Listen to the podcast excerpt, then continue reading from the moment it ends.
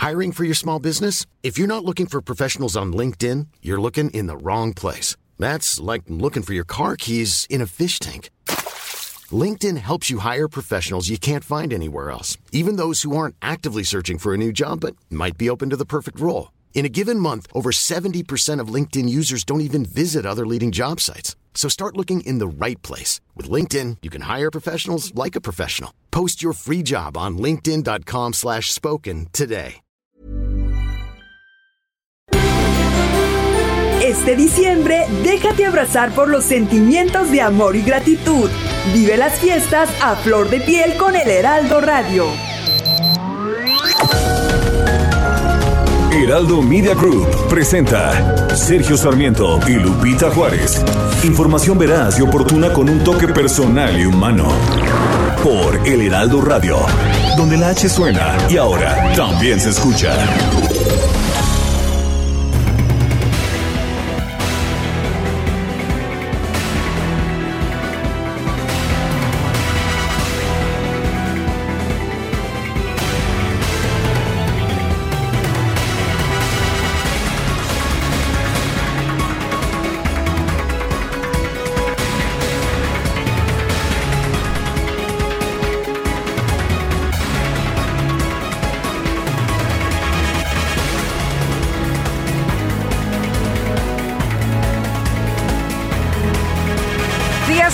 Saludarles esta mañana. Es ya el día 28 de diciembre de 2021, sí, martes 28 de diciembre del 2021 y como siempre todo el equipo listo para llevarle lo importante, lo que es noticia, por supuesto. Hoy es Día de los Santos Inocentes, tómelo en cuenta también esta mañana, el Día de los Santos Inocentes, esta tradición, por supuesto, que nos recuerda la matanza de los niños menores de dos años nacidos en Belén, ordenada por el rey Herodes el Grande con el fin de deshacer del recién nacido Jesús de Nazaret, pues no podía haber dos reyes, así que bueno, esa era la decisión y bueno, un día también para gastarse algunas algunas bromas que no se les olvide. Y bueno, el día de hoy estaremos platicando de varios temas importantes.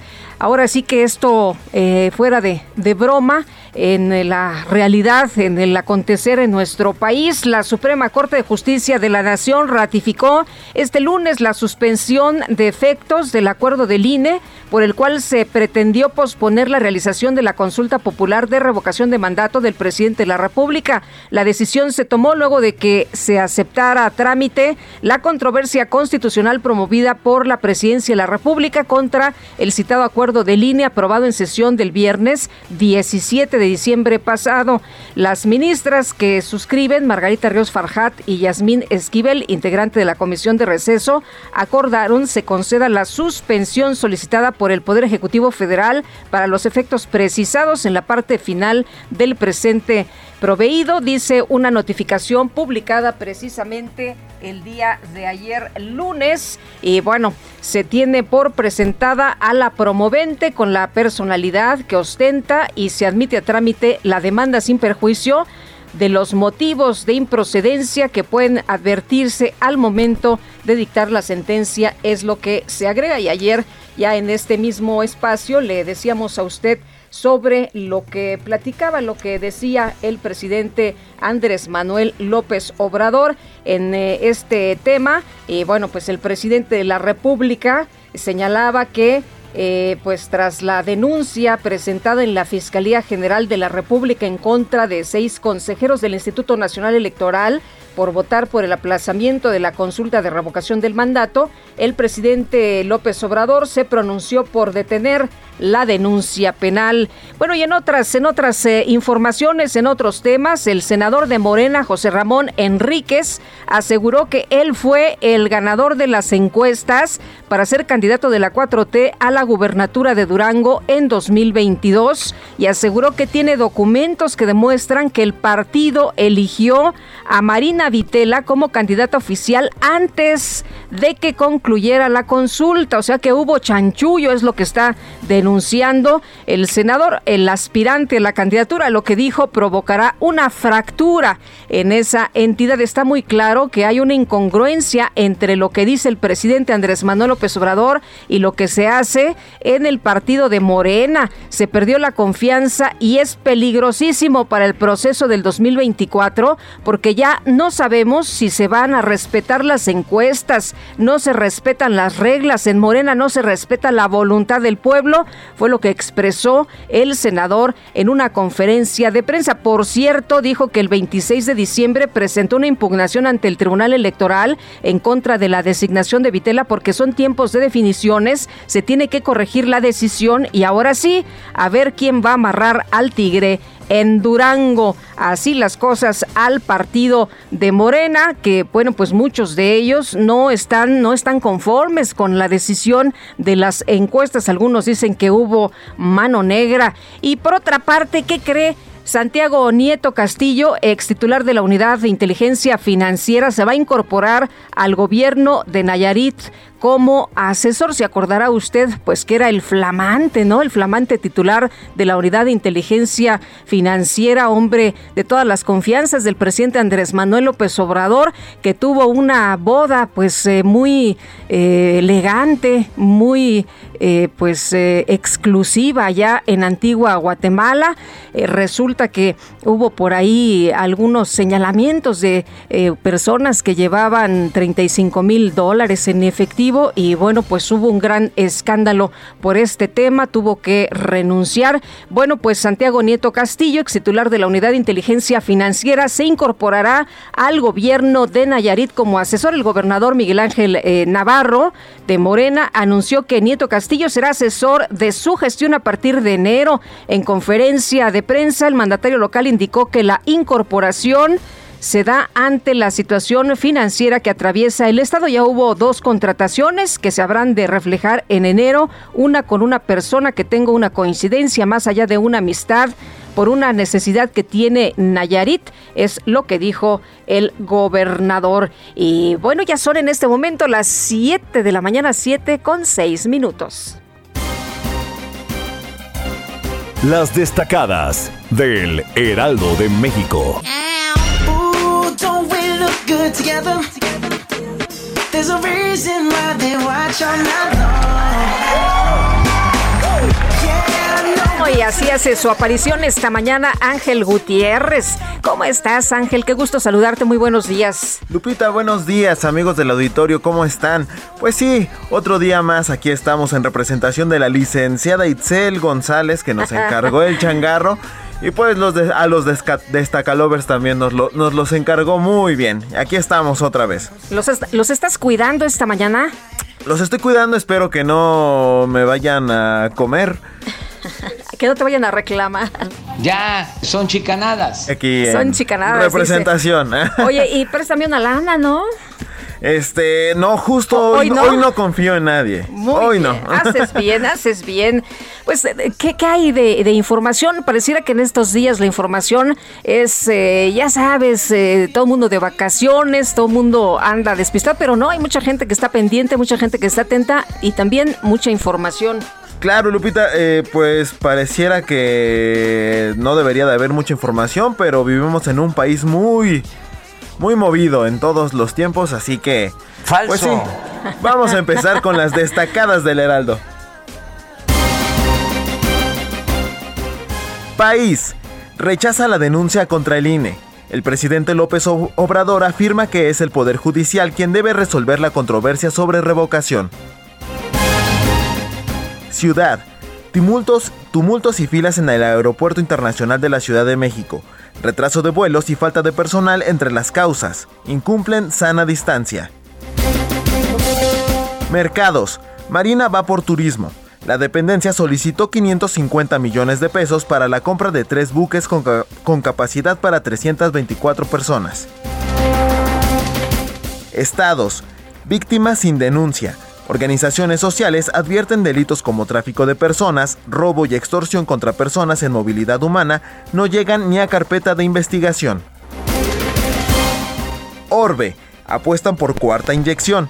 Israel inició la aplicación de una segunda dosis de refuerzo para personal sanitario. Y finalmente en Meta, Johan Vallejo, del barrio Bravo de Tepito, lleva su talento a otros países. Y hasta aquí las destacadas del Heraldo. Gracias, gracias Ángel Gutiérrez. Y ya son las 7 de la mañana con 9 minutos. Vamos a un resumen de lo más importante.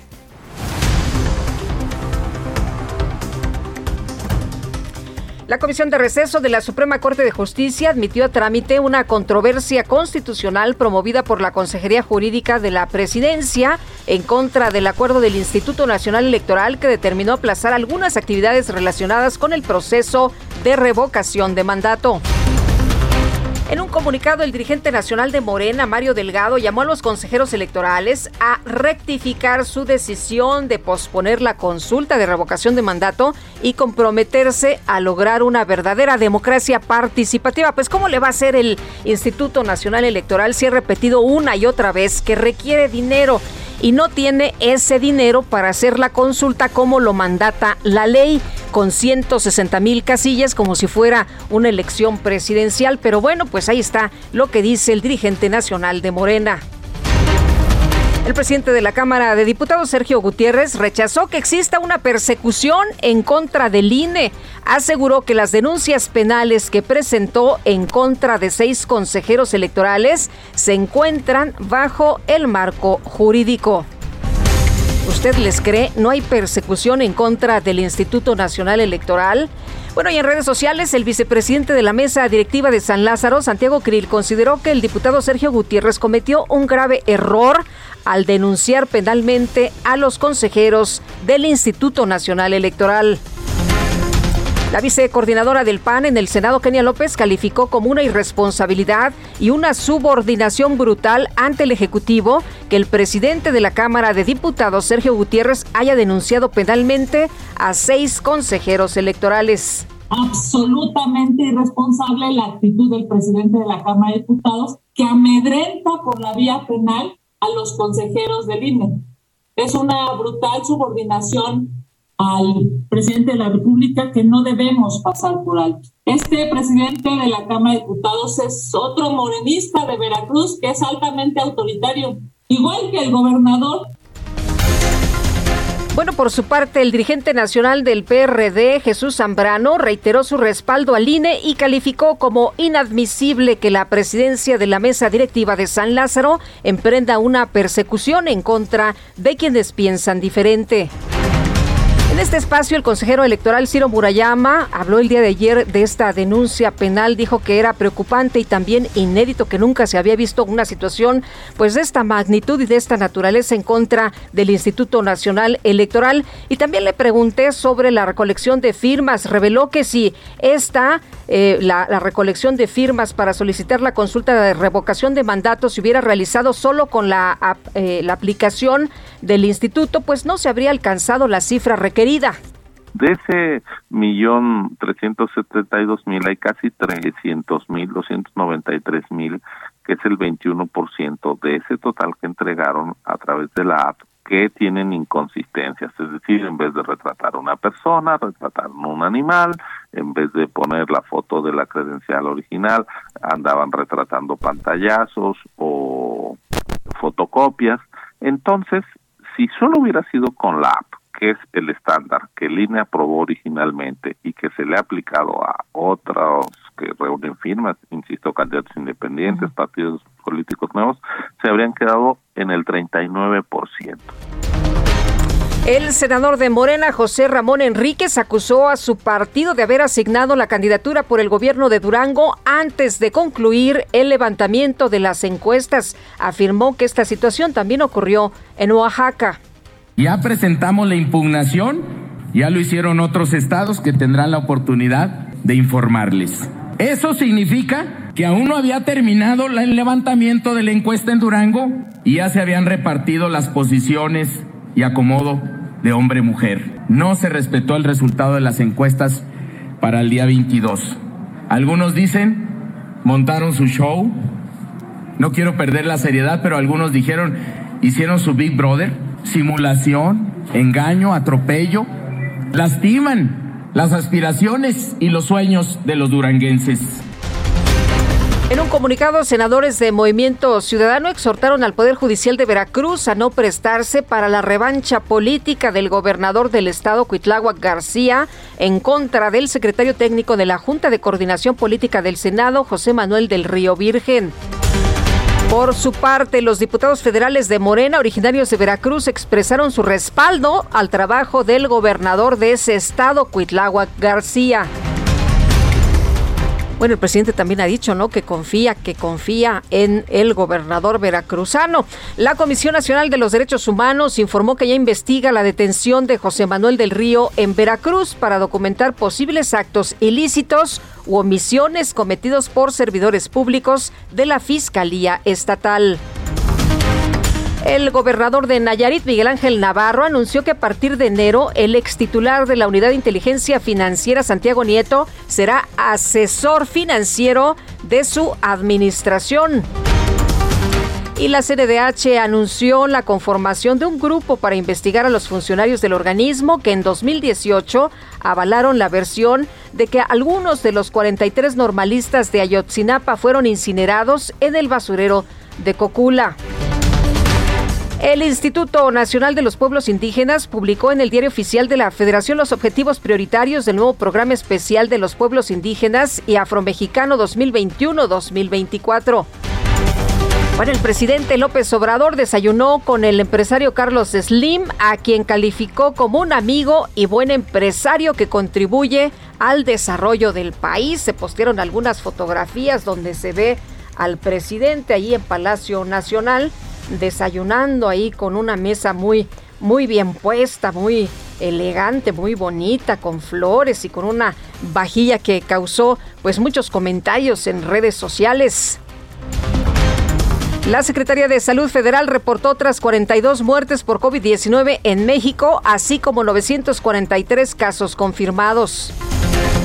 El secretario de Salud de Hidalgo, Alejandro Benítez, informó que ya suman cinco casos confirmados de la variante Omicron de COVID-19 en la entidad. Pues va lento pareciera, pero hay quienes señalan que no tenemos más eh, datos sobre estos casos porque no se han hecho tantas pruebas pero hay que seguir, hay que seguir protegiéndonos, hay que seguir atentos a este contagio que en Europa ya sabe usted cómo trae de cabeza algunos países. Alberto Medina Chanona, vocero de la farmacéutica china Sinovac en México, aseguró que las personas que tienen del esquema de dos dosis de su vacuna contra el COVID-19 no han tenido problemas con la variante Omicron. En Estados Unidos, cerca de 1.200 vuelos fueron cancelados este lunes por la escasez de personal de las aerolíneas debido a distintas situaciones relacionadas con la pandemia de COVID-19. Los Centros para el Control y Prevención de Enfermedades de los Estados Unidos recomendaron reducir de 10 a 5 días el periodo de aislamiento para las personas con COVID-19. Y el presidente de los Estados Unidos, Joe Biden, advirtió que algunos hospitales podrían desbordarse por los nuevos contagios de COVID-19. Sin embargo, pidió a la población no entrar en pánico, ya que su país está bien preparado para enfrentar la nueva ola de la pandemia. El gobierno de Israel puso en marcha un ensayo clínico para examinar la seguridad y eficacia de la aplicación de una cuarta dosis de la vacuna contra el COVID-19, mientras en algunos países apenas se está aplicando la segunda dosis, en otros como Israel ya se está examinando la seguridad y eficacia de la aplicación de una cuarta dosis. El presidente de Rusia, Vladimir Putin, criticó al gobierno de los Estados Unidos por promover la expansión de la OTAN hacia Ucrania y cuestionó, fíjese nada más, hasta nos metió a nosotros. ¿Cómo reaccionarían los estadounidenses si se colocaran misiles en su frontera con Canadá o México? La petrolera estatal peruana Petroperú anunció que después de 25 años volverá a extraer petróleo y gas natural en la costa del Pacífico. Y en información de los deportes, en la dodécima edición de los Globe Soccer Awards, el delantero del Paris Saint-Germain, Kylian Mbappé, fue elegido como el mejor jugador del 2021. Y por otro lado, el atacante portugués del Manchester United, Cristiano Ronaldo, fue reconocido como el máximo goleador de la historia del fútbol profesional. ¡Sí! Aquí sus fanáticos, ya sabe usted cómo estamos. Son las 7 con 18 minutos. Pues los dos sentimos mutuo amor profundo. Y con eso ya ganamos lo más grande de este mundo. Nos amamos nos besamos como novios, nos deseamos y hasta veces sin motivo, sin razón, nos enojamos. En la música estaremos escuchando Armando Manzanero, como usted sabe, este gran y reconocido compositor de los más exitosos, considerados así por especialistas por músicos como uno de los más exitosos de la historia. Escribió más de 400 canciones y bueno, hoy lo estamos recordando. Se, eh, si se van ustedes eh, un año atrás, estábamos en una transmisión eh, como la que estamos realizando el día de hoy cuando tuvimos la información de la muerte de Armando Manzanero. Armando Manzanero Canché que murió en la Ciudad de México 28, 28 de diciembre del 2020. Eh, estuvo hospitalizado algunos días, eh, lo internaron precisamente porque se había contagiado de COVID. Procuramos el momento más. Este COVID que pues eh, tanto ha golpeado en eh, México y el resto del mundo y que nos ha dejado sin personas como Armando Manzanero, algunas familias que se han quedado sin sus seres queridos precisamente por el contagio de COVID. Estamos recordando a Armando Manzanero, quien le reitero precisamente falleció después de un contagio por esta enfermedad, así que pues hay que seguirse cuidando. Vámonos ahora con Israel Lorenzana, que anda por allá en Indios Verdes. ¿Qué pasa por allá, Israel? Cuéntanos, ¿qué tal? Buenos días. Lupita, muchísimas gracias. Un gusto saludarte esta mañana.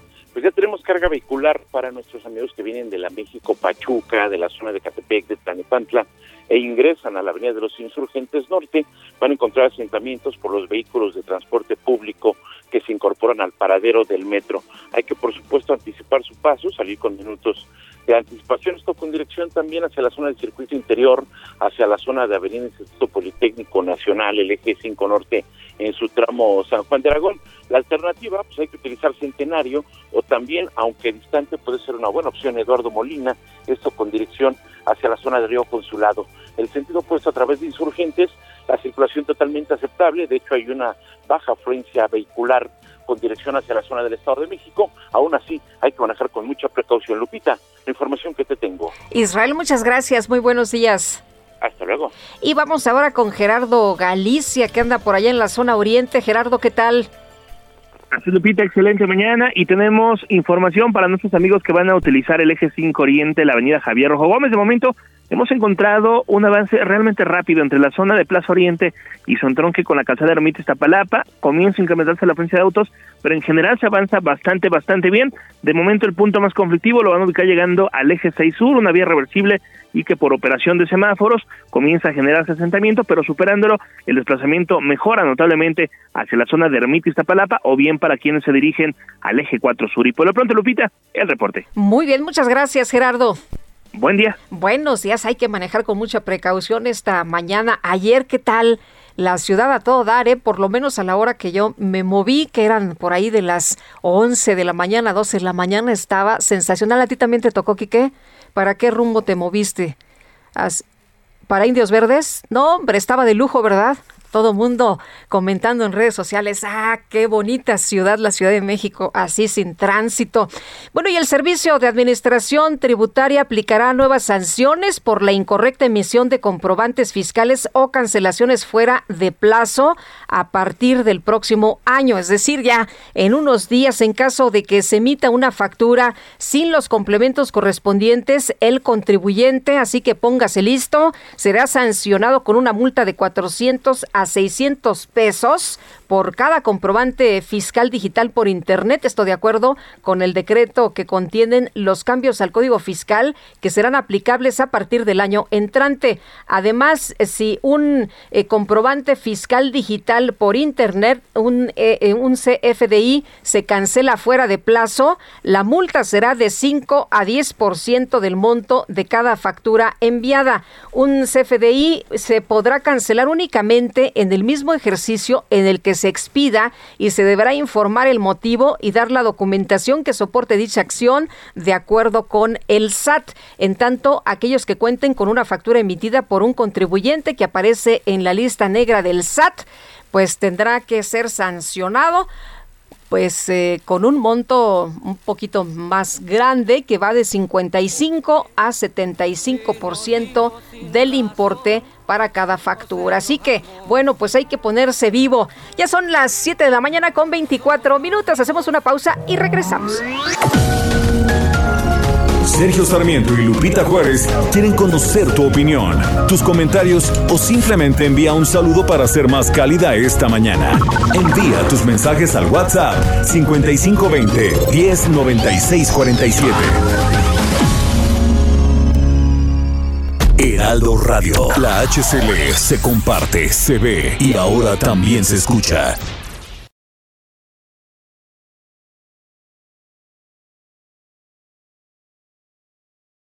Heraldo Radio. La HCL se comparte, se ve y ahora también se escucha. Continuamos con Sergio Sarmiento y Lupita Juárez por El Heraldo Radio.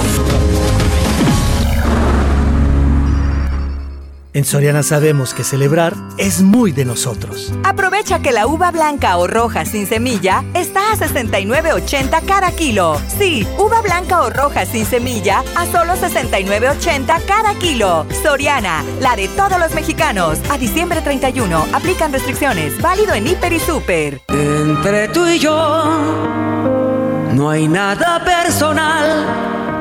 Este 28 de diciembre se cumple un año de la muerte del compositor Armando Manzanero, quien falleció a los 85 años de edad luego de haber dado positivo a COVID-19. Armando Manzanero Canché nació en Mérida, Yucatán, el 7 de diciembre de 1935. Fue cantautor, compositor, músico y productor.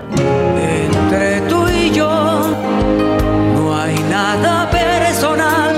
Somos novios, pues los dos sentimos mutuo amor profundo. En su legado musical cuenta con más de 400 canciones, muchas de ellas de fama internacional, como Somos Novios, Esta tarde vi llover, Contigo aprendí, entre otras. Durante su vida participó en diversos programas musicales junto a otras celebridades nacionales. Grabó más de 30 discos y musicalizó varias películas. Además, fungió como presidente de la Sociedad de Autores y Compositores de México. Contigo aprendí existen nuevas y mejores emociones. Contigo aprendí. En Soriana sabemos que es tiempo de dar. Lleva la molida de res 80-20 o la pierna de cerdo sin hueso fresca a 84.90 el kilo y el lomo de cerdo natural a solo 89.90 el kilo. Soriana, la de todos los mexicanos. A diciembre 29, aplican restricciones. Válido en Hiper y Super. Esta tarde vi llover, vi gente correr y no estabas tú. La otra noche vi brillar un lucero azul y no estabas tú. La otra tarde ha cantado con Armando Manzanero y más esta que es una de las canciones pues más exitosas esta tarde de llover y pues estamos escuchando a uno de los grandes compositores mexicanos, Armando Manzanero. Ilusionada y tú no estabas. Se cumple ya un año de su fallecimiento, de su partida. Fíjate correr. Y su música, por supuesto, que se queda con nosotros.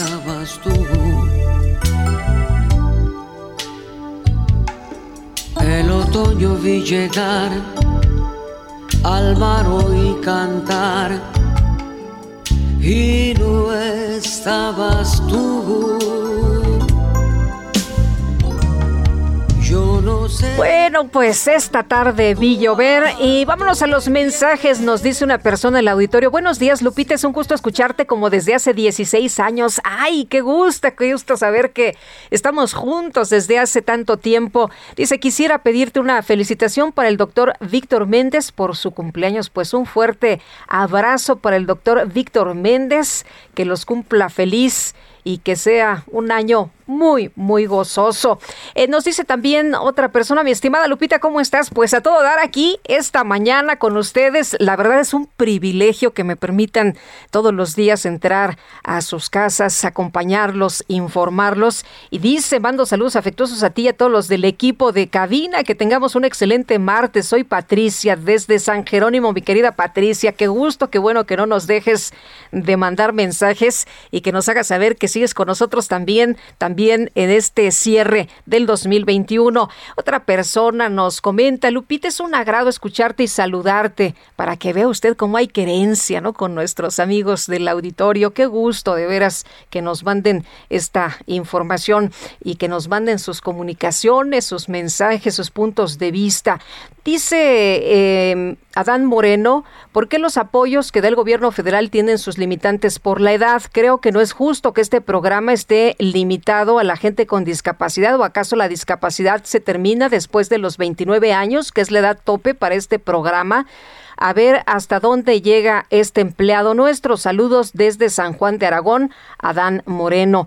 Bueno, y en otras cosas, el presidente Andrés Manuel López Obrador aseguró que en enero del año 2022 se concretará la compraventa de esta refinería ubicada por allá en Texas, esta Deer Park, y que el gobierno mexicano adquirió a la petrolera Shell a través de Pemex. Ramsés Pech, experto en temas energéticos. Primero, qué gusto saludarte. Muchas felicidades. ¿Cómo estás? Muy buenos días. Buenos días, Lupita. Mando un saludo y un feliz eh, año nuevo. Igual para ti. Oye, ¿cómo ves este anuncio del presidente Andrés Manuel López Obrador? Ya está todo, dice que hay lana, que hay suficiente dinero para que se concrete esta compraventa de la refinería. Eh, ¿Cómo ves tú este anuncio? Bueno, yo creo que hay que dejar en claro una cosa muy importante. El dinero, ya como lo comentó el presidente de la República, va a venir del Fondo Nacional de Infraestructura, del FONADIN, y va a ser por vía Secretaría de Hacienda de Crédito Público. La pregunta aquí es, ¿qué programas van a dejar de hacerse en cuanto a la infraestructura, ya sea en estados o en municipios? Porque son casi 596 millones de dólares. Es, de estos programas, ¿cuántos son afectados? Y si viene de un ahorro, por qué ese ahorro se dio y por qué no se utilizó mejor ese dinero en mejorar la infraestructura carretera que nos pudiera ayudar, sobre todo para reducir la cantidad de combustible cuando está transitando eh, por, por México. Eso es lo primero, Lupita. Lo segundo, hay que comentarle al público, dejarle claro.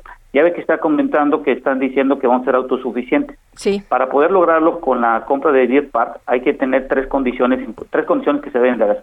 La primera es que las seis refinerías que hoy están eh, trabajando su utilización a menos del 50% debe de incrementarse esta cuando mínimo al 80%.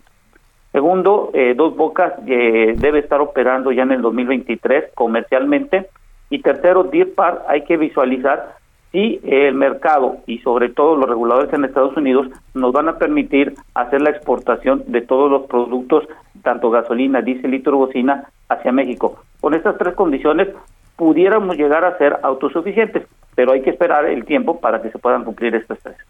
Oye, eh, Ramsés, entonces eh, estamos eh, en una situación grave porque vamos a dejar de hacer obras importantes para el país y ese recurso se va a destinar a la compra de la refinería que probablemente no pues resulte como el presidente lo dice en este sentido de ser autosuficientes. Sí, porque como nos comentó el presidente en el anuncio y lo que ha comentado, y ahorita creo en unos momentos van a hablar, creo, la Secretaría de, la Secretaría de Energía en, la, conferencia de, la mañana, creo que lo que hay que visualizar que ese dinero que si comentan que fue de un ahorro, porque lo podemos llamar un subejercicio de, del dinero. Entonces ese dinero que se ahorró, ¿por qué ese ahorro no se utiliza mejor para mejorar la parte de carreteras, puentes en los municipios, porque acuérdense que el Fonadín, su espíritu y su creación fue para, para la parte de infraestructura y hay que preguntarle al, al sector de, de la parte de los empresarios y todo lo que están hoy en día con el nuevo plan de infraestructura que supuestamente va a salir en el 2022, pues ese dinero que ya no va a estar, ¿qué vamos a hacer? Y Lupita, un dato muy importante, fíjate, revisando datos de la Secretaría de Economía, me llamó mucho la atención que antes de la reforma energética, el sector energético solo representaba entre el 2 al 3% del total de la inversión extranjera directa. Después de la reforma energética, este sector energético está entre el, entre el 15 y el 18% y al cierre del tercer trimestre, datos de la Secretaría de Economía representa el 18% del total de la inversión extranjera directa. Pregunta aquí, la reforma energética no es el plan, es una herramienta que nos sirve para atraer inversiones y sobre todo tener un crecimiento en el país ligado a que nos vendieron la historia en la anterior administración y en la actual que la reforma influye sobre los costos de los combustibles o los costos de la generación de electricidad, siendo que esto no es cierto. No, bueno, pues nos prometieron la gasolina en 10 pesos y en algunos lados está hasta en 25, ¿no? Sí, y acuérdate que ahorita eh, el día 20, aunque es 28 de diciembre, pero sí es cierto lo que pasó en la semana pasada, el 23, es que van a incrementar el, el impuesto del IEP eh, más o menos al nivel de la inflación de 7.37 observado en el mes de noviembre. Esto hay que ver el, el primero de enero y sobre todo este viernes, ver cuánto es el estímulo de la primera semana que se va a dar comparado con esta que se está cerrando y ver cuánto va a ser el incremento al precio del consumidor. Oye, pero nos prometieron que... ya no iba a haber gasolinazos, que eso era de las administraciones pasadas y se enojaba muchísimo incluso el propio Andrés Manuel López Obrador. Bueno, pero yo creo que es una herramienta que le ha servido a esta administración y a la, y a anterior, porque acuerde que con el JET anteriormente de la reforma energética era un subsidio. A partir de, de la reforma energética se convirtió en un ingreso que representan entre 250 y 300 mil millones de pesos en forma anualizada. Entonces, ¿quién decide el precio final al consumidor? Simplemente es la Secretaría de Hacienda y Crédito Público. Cada vez, el día viernes, el diario oficial emite cuánto es el estímulo que se le da a cada uno de los combustibles que se tienen en nuestro país. Eh, Ramsés, te quiero preguntar esto. ¿Es una buena idea comprar Deer Park? ¿Ha sido una buena idea? ¿Tú cómo lo evalúas? Y después de la compra, de que se concrete, ¿vamos a vernos beneficiados los consumidores de, de las gasolinas, del diésel, ah, después de, de, este trato que señala el gobierno del país? Eh, ¿Ha sido muy valioso y muy importante? Mira, yo creo que lo importante, si lo vemos desde punto de vista, desde punto de vista económico, bueno, es un dinero que sale del, de México hacia Estados Unidos y que proviene de un fondo de infraestructura que se debe utilizado para crecimiento dentro del país en base a ese dinero. Eso es lo primero. Lo segundo, si lo vemos desde el punto de vista operativo, Deer Park nos puede ayudar en el sentido porque las refinerías de nuestro país básicamente no producen diésel de bajo azufre y en el 2024 ya deben de estar todas las refinerías teniendo diésel de bajo azufre. En, México es uno de los problemas que adolecemos, no tenemos diésel de bajo azufre, la, la, la utilización de nuestras refinerías hoy en día están por debajo del 50% y de las seis refinerías, fíjate que datos de la Secretaría de Energía, se está teniendo una falla por día en las, eh, en, las en, las, eh, en las plantas de proceso en nuestras refinerías. Significa esto que Deer Park operativamente, lo vuelvo y lo recalco, pudiera ayudar siempre y cuando nos permitan los mercados y los reguladores hacer la exportación de todos los combustibles, pero siempre y cuando las refinerías que están hoy en día en nuestro país estén eh, operando cuando mínimo al 80% más de 340 días. Y esto está medio complicado porque la estadística que vemos hoy en día no está sucediendo lo que estoy comentando. Ahora, a ver si tú me puedes explicar esto que señaló el presidente el día de ayer. Por una parte, presume esta negociación de compraventa de la refinería allá en Texas y por otra parte, el presidente López Obrador se declara a favor de las energías limpias. ¿Es un gesto, es un guiño para los inversionistas o de qué se trata? eh, más bien dicho, creo que existe una confusión en cuanto a la, a la forma como se está expresando y ese problema de la comunicación que hoy tenemos a ver. Eh, hoy en día, eh, la, utilización de hidrocarburos, ya sea en la fase líquida o gaseosa, se va a seguir utilizando en México y en una parte, en gran parte en el mundo. La pregunta es cómo lo vas a utilizar. Y me refiero porque el crudo, el 80% que se produce en el mundo se utiliza para la creación de combustibles y el gas natural se utiliza para la generación de la electricidad. Ambos son altamente contaminantes y es complicado todavía dejar de utilizar. El problema aquí en México es que la generación de la electricidad sabemos que solo se produce el 3% con carbón y eso se va a tener que eliminar en un corto plazo.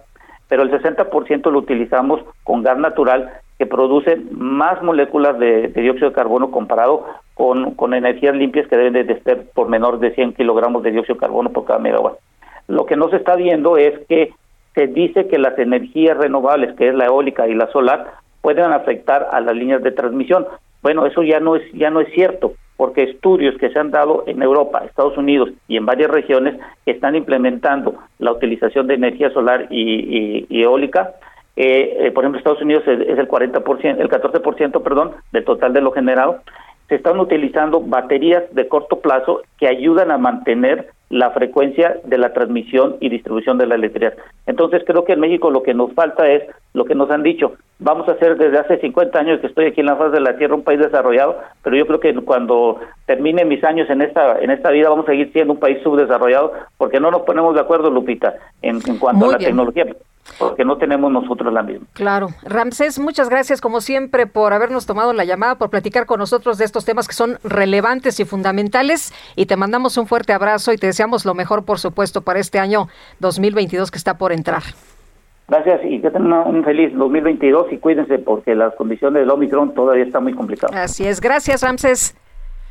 Ramsés Pech, experto en temas energéticos. El senador José Ramón Enríquez impugnó la designación de su correligionaria Marina Vitela como virtual candidata de Morena al gobierno de Durango y anunció el inicio de una caravana para exigir a su partido la rectificación de esta decisión. Y José Ríos, danos todos los detalles, ¿no? El senador Ramón Enríquez decía, pues todavía ni se terminaba la, de dar la, eh, los resultados de la encuesta, de levantar la encuesta, cuando ya se estaba dando información de quién era la ganadora y entonces pues él dice, yo no juego así, cuéntanos. Es correcto, Lupita. Buenos días. Te saludo con gusto a ti a quienes nos escuchan en Heraldo Radio. Pues sí, como bien comentas, pues el senador José Ramón Enríquez observó una mafia del poder e intereses oscuros dentro del mismo Instituto de Morena, luego de que asegurara que continuará en la búsqueda de impugnar su candidatura al gobierno de ese, del estado de Durango debido a una serie de irregularidades que denunció que existen dentro del partido y que posicionaron a Mariana Vitela Rodríguez para buscar la gobernatura de Durango en las elecciones del próximo año. En conferencia de prensa desde el Senado realizada ayer, el precandidato acusó que el proceso de designación se llevó a cabo eh, por, que se llevó a cabo por encuesta, perdón, eh, lo señaló como un proceso que fue bajo la manga, sin respetar los estatutos del partido y en donde se respetó la designación de mujeres por paridad de género en estados donde a su percepción no están bien posicionadas en las preferencias. Eh, al decir que en Morena no quieren candidatas sino gobernadoras, eh, el, candidato, el precandidato, mejor dicho, apuntó que ha favorecido esta postura y agradeció que en las encuestas las mujeres y hombres de Durango dicen que habían elegido a el senador como el, futuro candidato, perdón, para la gubernatura de 2022 con Morena. Acusó que cuenta con documentos notariados que demuestran que los candidatos de Morena al gobierno de Oaxaca y Durango para las elecciones de 2022 ya estaban decididos días antes de la selección de, de aspirantes, aunque entonces las encuestas no habían concluido, por lo que insistió que buscará revertir esta designación.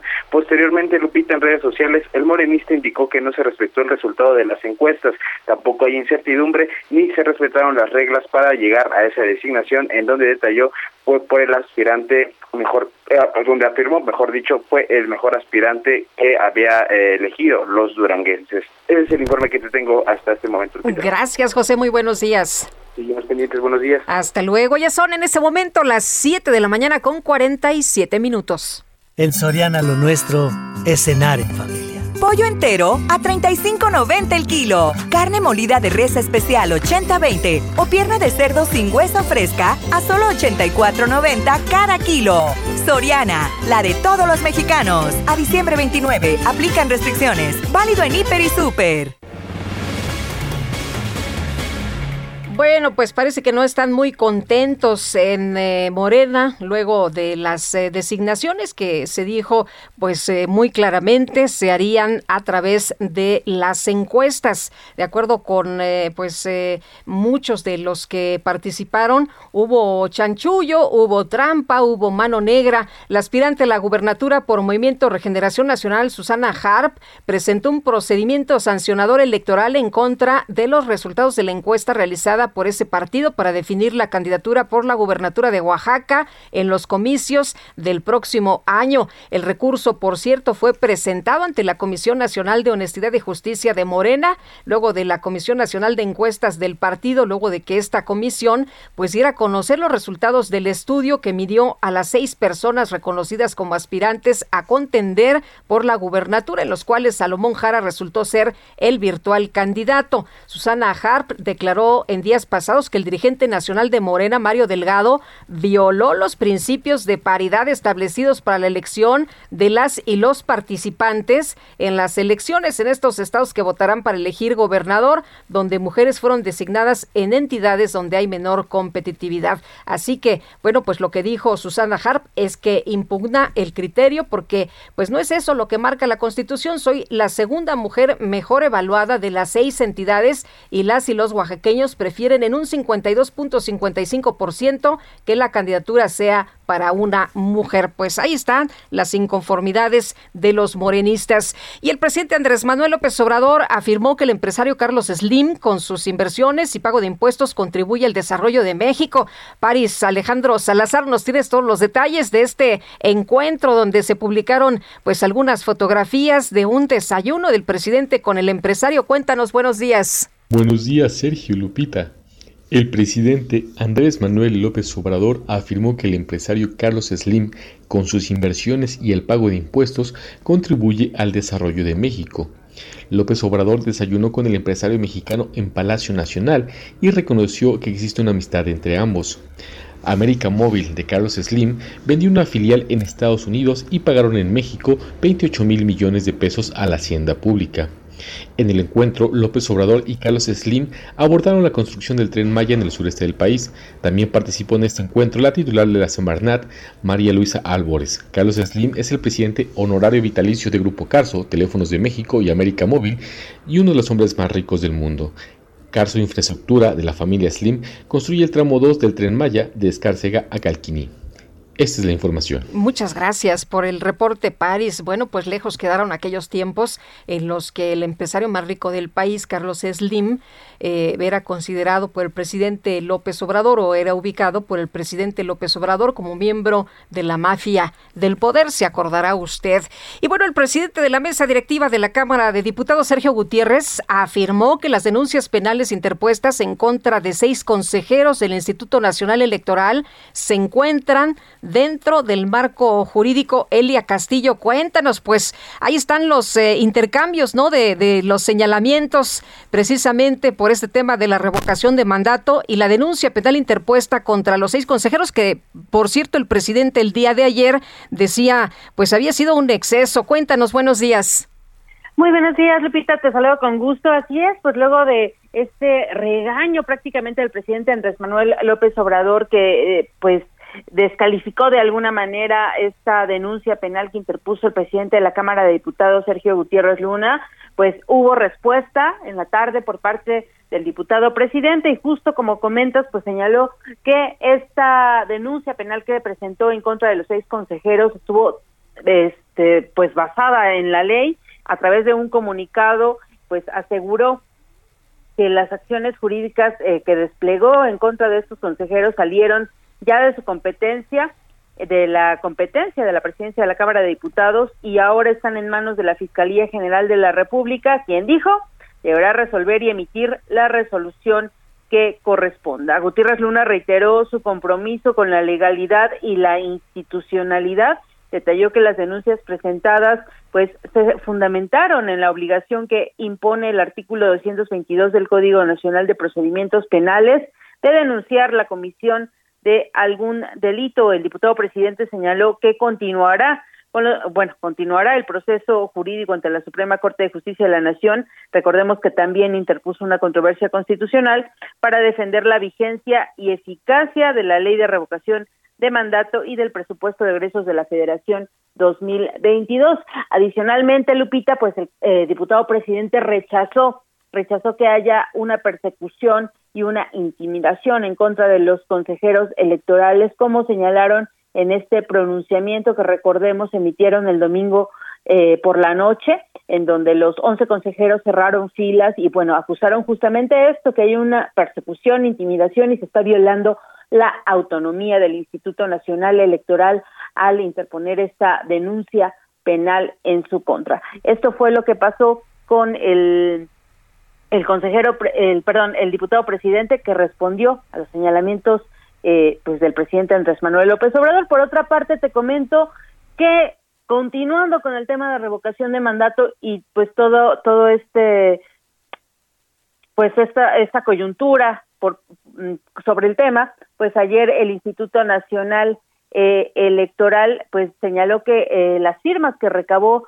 hasta el 25 de diciembre pasado, que recordemos fue la fecha límite para eh, recibir los apoyos para solicitar la consulta de revocación de mandato, pues por lo menos a través de la aplicación móvil solo hay un millón ochenta mil ochocientos noventa y ocho firmas que ya fueron validadas validadas por el Instituto Nacional Electoral que eh, no tienen irregularidades y que están eh, formalmente estas personas estas em, mil perdón un millón de personas este en la lista nominal de electores esto solamente representa el 39% de las 2.758.227 rúbricas que se necesitan para solicitar la revocación de mandato. Así Muy bien. que la única esperanza para poder solicitar y llegar a la meta de los 2.700.000 firmas, pues es las, eh, las rúbricas en papel o los apoyos en papel. Esto fue lo que eh, señaló ayer el Instituto Nacional Electoral sobre las firmas recabadas para esta consulta. Elia eh, Muy bien, muchas gracias por tu reporte. Muy buenos días. Muy buenos días. Hasta luego, nosotros hacemos una pausa y regresamos. Esta tarde Sergio Sarmiento y Lupita Juárez quieren conocer tu opinión, tus comentarios o simplemente envía un saludo para ser más cálida esta mañana. Envía tus mensajes al WhatsApp 5520 109647. Heraldo Radio 98.5 FM, una estación de Heraldo Media Group, transmitiendo desde Avenida Insurgente Sur 1271, Torre Carrachi, con 100.000 watts de potencia radiada. Heraldo Radio, la HCL se comparte, se ve y ahora también se escucha. Continuamos con Sergio Sarmiento y Lupita Juárez por El Heraldo Radio.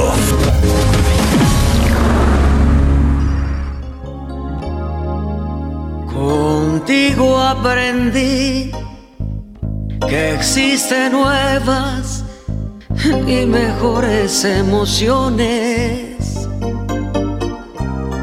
Contigo aprendí conocer un mundo nuevo de ilusiones. Aprendí que la semana tiene más de siete días. A ser mayores mis contadas alegrías y a ser dichoso yo contigo lo aprendí. Contigo aprendí a ver la luz del otro lado de la luna. Contigo aprendí. Que tu Seguimos escuchando al maestro Armando Manzanero, gran compositor mexicano que pues eh, falleció el 28, eh, el 28 de diciembre del 2020. Lo estamos recordando con sus grandes éxitos esta mañana. Más profundo que puedo irme mañana mismo de este mundo. Bueno, y vámonos a los mensajes. Nos dice, bendito día Dios con ustedes desde Ixtapaluca. Saludos. Heraldo Radio, Sánchez Barons. Muchas gracias, muchas gracias a todos ustedes que se comunican con nosotros desde Querétaro, Rodolfo Contreras. Buen martes, cada conferencia mañanera es un día de los inocentes, es lo que nos dice eh, don Rodolfo. Pues eh, bueno, hoy es el mero día, ¿no? Hoy es el mero día de los santos inocentes. Eh, nos dice también Francisco 1955. Buenos días, Lupita. ¿Qué noticias tiene del CIDE? Por favor, no lo olviden. No, estamos atentos, estamos pendientes, por supuesto la comunidad del CIDE festejó su Navidad ahí en el campus. Los chavos no se retiraron, han estado todo el tiempo. Yo paso por ahí todos los días y veo cómo están ahí en sus casas de campaña. Y bueno, pues pidieron de regalo la destitución de Romero TLH, ¿no? Como eh, rector de esta universidad. Por cierto, hay que estar muy pendientes porque el pasado 18 de diciembre el director general del CIDE, eh, el interino, pues informó en un comunicado que el próximo el próximo primero de enero va a concluir el contrato con la policía privada y van a entrar otros elementos a las instalaciones, eh, algo que se ha interpretado por los estudiantes que mantienen tomada esta sede allí en Santa Fe como una acción de intimidación. Vamos a ver qué es lo que ocurre finalmente pero bueno, pues ahí estamos muy pendientes, por supuesto. Y José Ramón Enrique, senador de Morena y aspirante al gobierno de Durango, anunció que no permitirá la injusticia del partido al haber elegido a Marina Vitela como candidata para las próximas elecciones en el estado. José Ramón Enrique, senador de Morena, ¿qué tal? Muy buenos días. Buenos días, Lupita. Un saludo con mucho afecto y cariño para todos los que nos escuchan. Muchas gracias. Eh, José Ramón, la última vez que platicamos, pues ya lo hacía yo prácticamente candidato. Me decía usted que, pues a menos que hubiera mano negra, pero que usted ya tenía la candidatura en la bolsa. Dice, hoy Lupita, Día de los Inocentes, esta entrevista, pues definitivamente hubo mano negra, hubo un criterio absurdo, opaco, que no estaba escrito, que no existía, que se lo sacaron de la manga porque utilizaron un criterio pues eh, amparados con la fachada de la paridad de género en Durango porque ganamos todas las encuestas y quiero agradecerle a los ciudadanos sus expresiones a través pues de esta opinión porque representa a la sociedad una encuesta porque todas las encuestas que se hicieron fueron contundentes y se utilizó un criterio en Durango y se utilizó otro en Oaxaca como ejemplo. En Oaxaca se utilizó un criterio donde el primer lugar encabezó y fue designado. Pero no se le dio la importancia a una mujer como Susana Hart.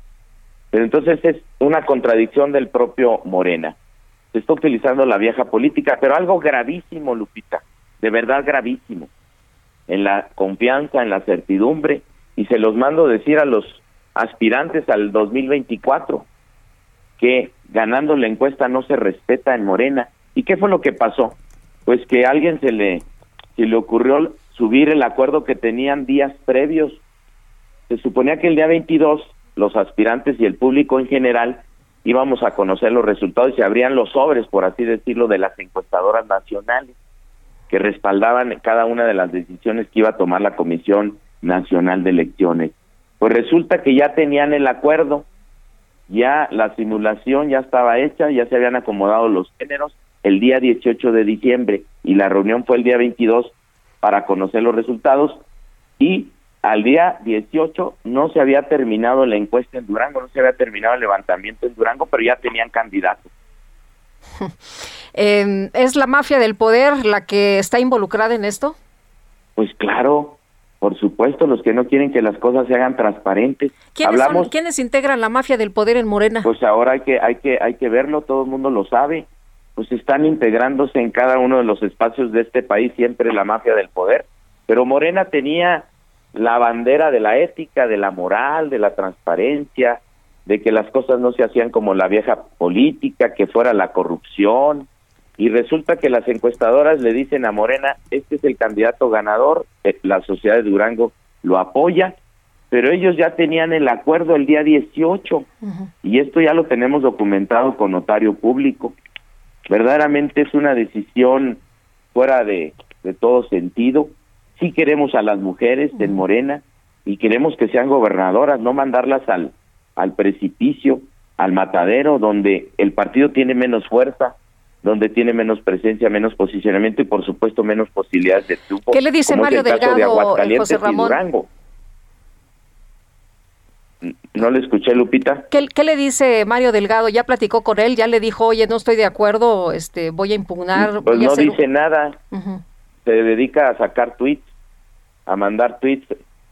No, no, no lo vemos con la disposición de aceptar que cometió una, una falta grave. Por eso a ver quién amarra al tigre, porque venimos en caravana para el próximo lunes a la ciudad de Durango, de los 39 municipios, pero se suman muchos compañeros y compañeras simpatizantes agraviados durante mucho tiempo de todo el país.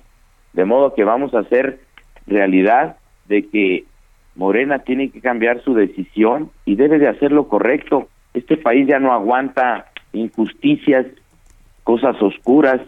Debemos de tener congruencia y es lo que vamos a exigir. Pero también entre lo que dice el presidente que se van a respetar las encuestas de hombre o mujer cuando se le ha consultado y lo que se hace en el partido es abismal, hay una incongruencia. Sí. Y Eh, es peligrosísimo para el 2024. Eh, Quienes piensen que ganando las encuestas se van a respetar, pues ahí está una prueba de que no está sucediendo y tenemos que luchar para que Morena rectifique y que respete sobre todo a los ciudadanos de este país. ¿Qué pasa si no le reconocen a usted el triunfo en las encuestas? ¿Qué decisión va a tomar? No es que no me reconozcan el triunfo, el, el tema es que hay tantas evidencias y pruebas que precisamente las nominaciones ya están los documentos de que cometieron un fraude, de que es algo irregular, violentaron, están violentando las aspiraciones y los derechos de los ciudadanos. Y esto, por supuesto, si sucedió en Durango, lo demostramos que sucedió también en Oaxaca. ¿Y qué pasó en las pasadas designaciones que hubo en este año 2021 para las 15 gobernaturas? Pues definitivamente no tenemos confianza. Vamos a hacer posible precisamente esto que rectifiquen y si no la sociedad de Durango que está cansada de un retroceso, de un estancamiento, pues está lista precisamente para trabajar y para luchar y para lograr precisamente al final la victoria a favor de los ciudadanos. ¿Se cambia usted de partido? Pues yo diría que esperemos a que los ciudadanos decidan porque no nos vamos a quedar quietos y yo represento esas aspiraciones como lo dicen las encuestas y en congruencia como fue toda mi vida, como ha sido toda mi vida, por más de tres décadas he estado con nuestra gente, yo soy médico de profesión, soy cirujano oftalmológico, soy cirujano de la retina y me he dedicado a hacer programas gratuitos y he podido regresarle la vista por mis conocimientos, gracias a Dios, precisamente a miles de mexicanos y miles de duranguenses y esto me ha permitido estar muy cerca de las circunstancias de pobreza, de desigualdad que padece nuestro pueblo de México y de Durango en los 39 municipios. No voy a descansar, no voy a parar, voy a defender esta injusticia y como decían hace unos días el Premio Nobel de la Paz, recordando lo que acaba de fallecer de Sudáfrica, Desmond Tutu, si eres neutral en situaciones de injusticia, has elegido el lado del opresor. No vamos a permitir que en Morena no se respeten las reglas y sobre todo no se respete la voluntad del pueblo. Muy bien, pues eh, José Ramón Enrique, senador de Morena, muchas gracias por platicar con nosotros esta mañana. Buenos días. No, muchísimas gracias. En Día de los Inocentes, un saludo para todos ustedes. Gracias. Con, un, con mucho afecto y cariño. Bonito Hasta día. luego. Muy buenos días. Y Jaime Rivera es consejero electoral y presidente de la Comisión de Fiscalización del Instituto Nacional Electoral. Está con nosotros vía telefónica esta mañana. Jaime, ¿qué tal? Muy buenos días. Gracias por aceptar nuestra llamada. Eh, buenos días, Lupita. Me da mucho gusto saludarle. Esto es sus órdenes. Gracias, qué amable. Oiga, pues el presidente de la mesa directiva de la Cámara de Diputados, Sergio Gutiérrez Luna, el día de ayer publicó un comunicado en el que afirma que las denuncias penales interpuestas en contra de seis consejeros del Instituto Nacional Electoral se encuentran dentro del marco jurídico, pero también señala que no hay persecución, intimidación contra el INE. ¿Usted qué dice? ¿Ustedes qué, pues, qué señalan ahí al interior del organismo? Esas denuncias penales por una decisión que tomó por mayoría el Consejo General del INE no tiene ningún sustento jurídico, tampoco tiene precedentes en la historia democrática de México. Y el, presidente de la Cámara de Diputados, el promotor por cuenta cuenta propia de esta acción, debería explicar cuáles son eh, exactamente los los referentes jurídicos para eh, que pudieran justificar una acción como esa, que tiene más bien el cariz de una intimidación, de una eh, un intento de vulnerar la autonomía del INE, de condicionar con amenazas lo que los consejeros y consejeras, con base en la ley y nuestro criterio para cada caso específico, votamos y argumentamos y lo hacemos de manera pública, de tal manera que eh, es una es una acción, repito, sin precedentes y que es muy preocupante porque pretendería eh, que una fuerza política, en este caso la mayoría en la Cámara de Diputados, por boca de su presidente, eh, determine lo que eh, les gusta o no de las decisiones del INE, pero por una vía penal. Cuando nuestro diseño constitucional establece que eh, las decisiones del INE se pueden recurrir ante el Tribunal Electoral del Poder Judicial de la Federación. Ahora, él lo que argumenta es que está dentro del marco jurídico esta presentación de la denuncia y que, bueno, pues eh, en algunos en algunos señalamientos se ha señalado que es por abuso de poder. Los, los consejeros y consejeras del INE tenemos atribuciones para aplicar la ley y ante cada caso específico analizar las condiciones de hecho, los, supuestos de hecho y la, eh, las previsiones de ley y con base en nuestro criterio decidimos y que haya diferencias entre un colegiado es algo natural y las diferencias se respetan en un órgano colegiado y en general en, el Estado democrático deben respetarse. No ha explicado exactamente por qué sería un delito votar de una manera que al presidente de la Cámara no le gustó, pero está dentro de nuestras atribuciones. La decisión, en comento, la decisión del INE, su acuerdo, eh, se refirió a una posposición de algunas actividades de preparación del proceso de revocación de mandato. El INE, eso está dentro de las atribuciones del INE. En noviembre mismo, el INE hizo una modificación del calendario que pospuso la jornada de votación del 27 de marzo al 10 de abril con las mismas atribuciones, el INE consideró que de no contar con los recursos suficientes para organizar este proceso con todas las condiciones y los extremos que ordena la ley de revocación de mandato, el INE no estaba en condiciones de realizar algunas actividades que implican enormes gastos que podrían acaso iniciarse, pero no concluir.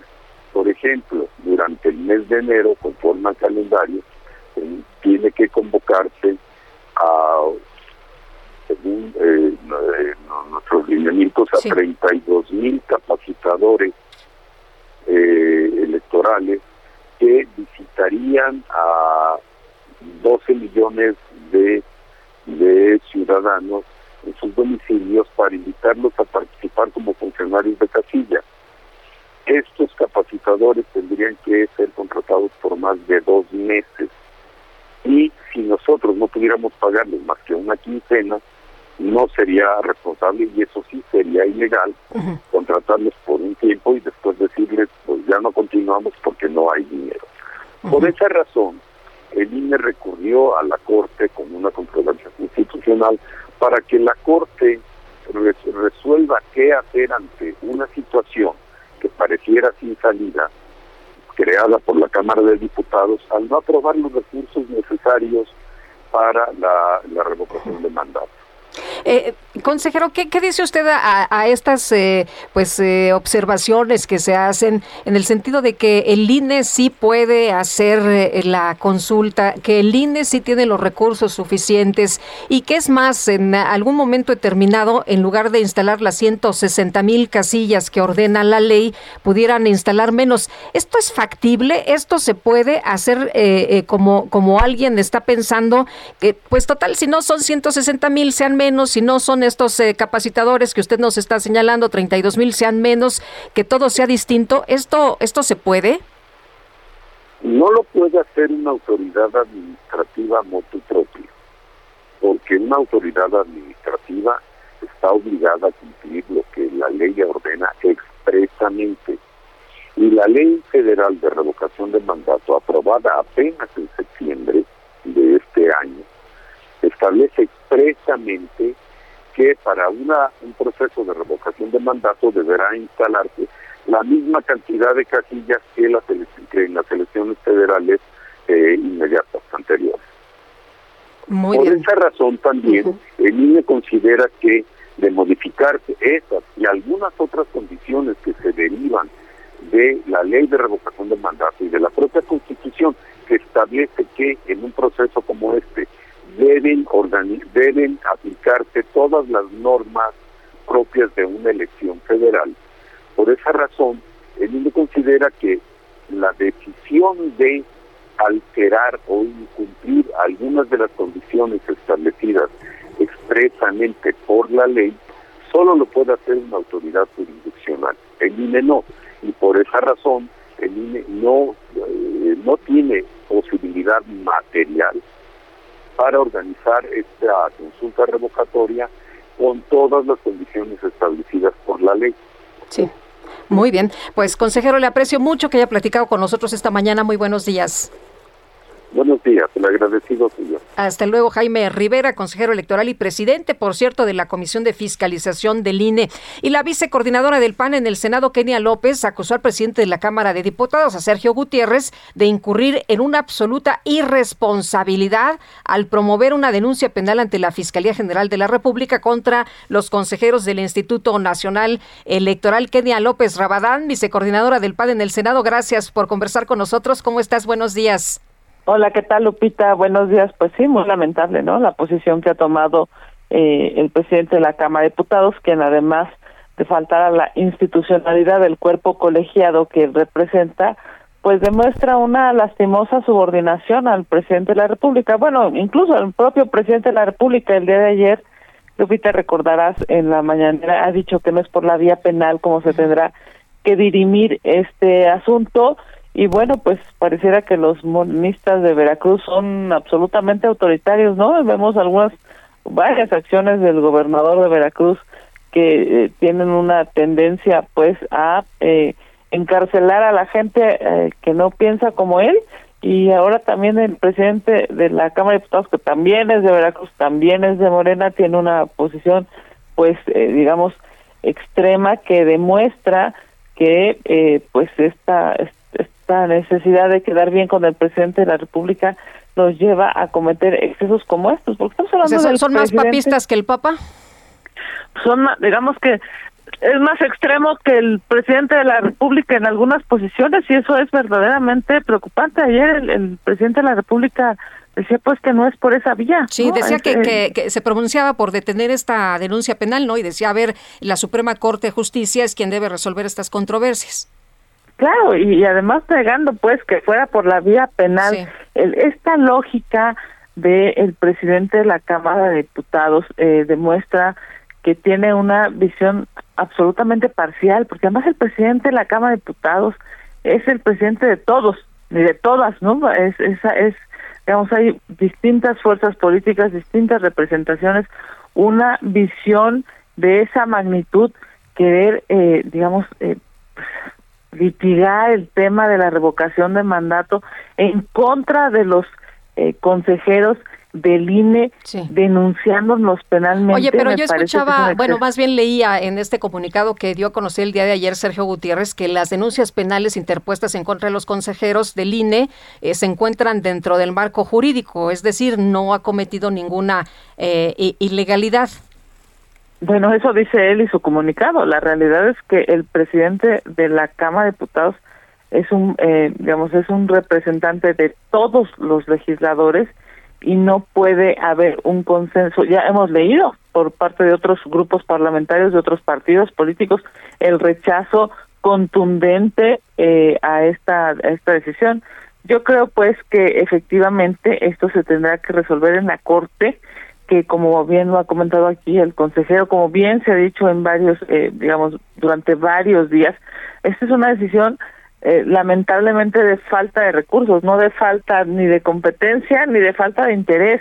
Hay un mandato constitucional, hay un mandato legal para llevar a cabo un instrumento de participación ciudadana, Lupita, como es la revocación de mandato. Pero ese, eh, digamos, ese imperativo, ese ordenamiento legal si no va aparejado de recursos, pues evidentemente va a resultar muy complejo, porque ahorita... Bueno, ni siquiera se va a poder hacer, ¿no? Ya lo que me decía el consejero Jaime Rivero, si ellos no, pueden tomar una decisión de decir, ah, bueno, entonces instalamos menos casillas, capacitamos a menos personas, porque están mandatados por la ley. A la exacto, a la pregunta que tú le haces al consejero, me parece que la respuesta es muy clara. Podrán hacer entonces la revocación de mandato, pero violando la ley, porque la ley define que tendrá que ser en las mismas circunstancias que la última elección. Eh, ¿Cuál sería la respuesta idónea, digamos, a esta problemática? Pues que se le asignen los recursos al INE. Esa tendría que ser una, una lógica y para que se le asignen los recursos al INE, pues tendría que sesionar la Cámara de Diputados y hacer las transferencias necesarias. Veremos pues cómo se va desarrollando este proceso. Lo que es un hecho es que eh, más allá de litigar el instrumento de participación ciudadana que se llama revocación de mandato, lo que tendríamos que estar litigando es que se le asignen los recursos necesarios al INE para que cumpla con este mandato constitucional y legal. Ahora, esta denuncia penal, ¿qué, qué te parece, Kenia? Porque, bueno, pues nos dice, no hay ninguna persecución ni intimidación y tenemos un minutito antes de que nos agarre la guillotina. Nada más, eh, me parece que la reflexión final tendría que ser eh, esta de extrema, digamos, este de exceso que ha llevado a cabo el presidente de la Cámara de Diputados y decir así no, así no porque no es a través de amedrentamientos, no es a través de amenazas, no es a través de eh, denuncias penales como se tiene que resolver este asunto. Este asunto se tiene que hacer por la vía institucional, por la Suprema Corte de Justicia y evidentemente en estricto sentido asignándole más recursos al INE. Qué lamentable pues la, el actuar del presidente de la Cámara de Diputados en este asunto que como bien dices resultó más papista que el Papa. Pues eh, Kenia, te mandamos un abrazo y lo mejor para este 2022. Muchas gracias como siempre por atender a nuestros llamados en este año. Gracias a ti, gracias a Sergio y felicidades a ti y a tu auditorio que sea un próspero año 2022 y ojalá tengamos mucho menos complejidades que en esto. Te mando un abrazo. Gracias, Kenia. Kenia López Rabadán, vicecoordinadora del PAN en el Senado. Nosotros hacemos una pausa y regresamos.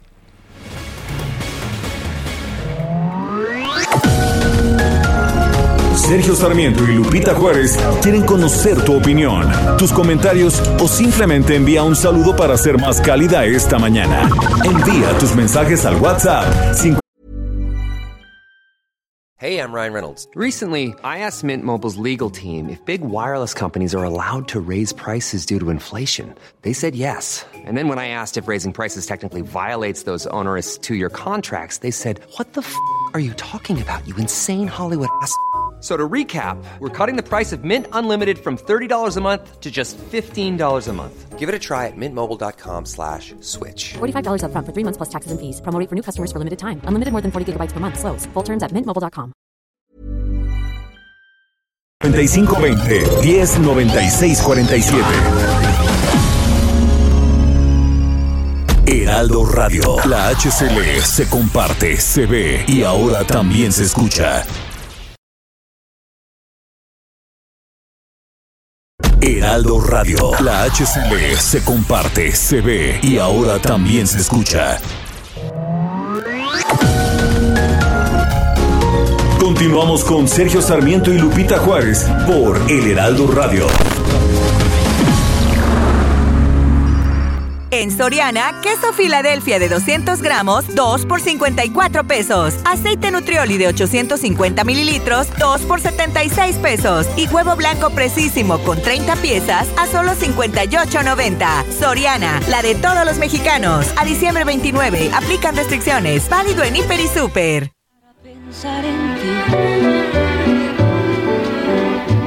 Y así dejar soñar a mi imaginación. Ay, donde todo lo puede, donde no hay imposible. ¿Qué importa vivir de ilusiones si así soy feliz?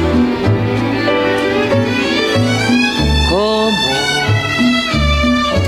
te abrazaré cuando te besaré? Ay, voy a apagar la luz. Bueno, a apagar la luz, no apagar la luz, ¿no? Ay, Quique. No eres nada romántico, qué bárbaro. Me llenaré de ti. Voy a apagar la luz para pensar en ti. Yo creo que esta es una de mis favoritas del maestro Manzanero, que vaya que tiene muchas canciones, grandes éxitos, más de 400 composiciones. Estábamos informando hace unos momentos sobre pues eh, este compositor considerado como uno de los más importantes en México. Donde todo lo puede, donde no hay imposibles. ¿Qué importa vivir de ilusiones si así soy feliz?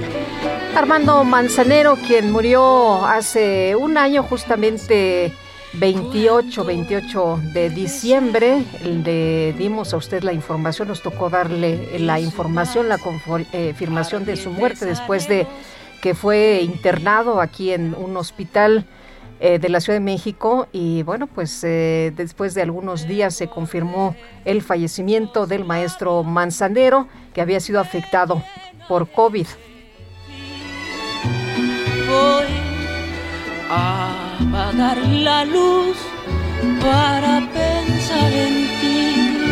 Vámonos a los mensajes. Y quiero mandar un saludo especial a nuestro radio escucha también de hace mucho tiempo, Miguel en Twitter, arroba cap07 Miguel, que siempre está atento y siempre nos manda mensajes y está interactuando con nosotros a través de Twitter.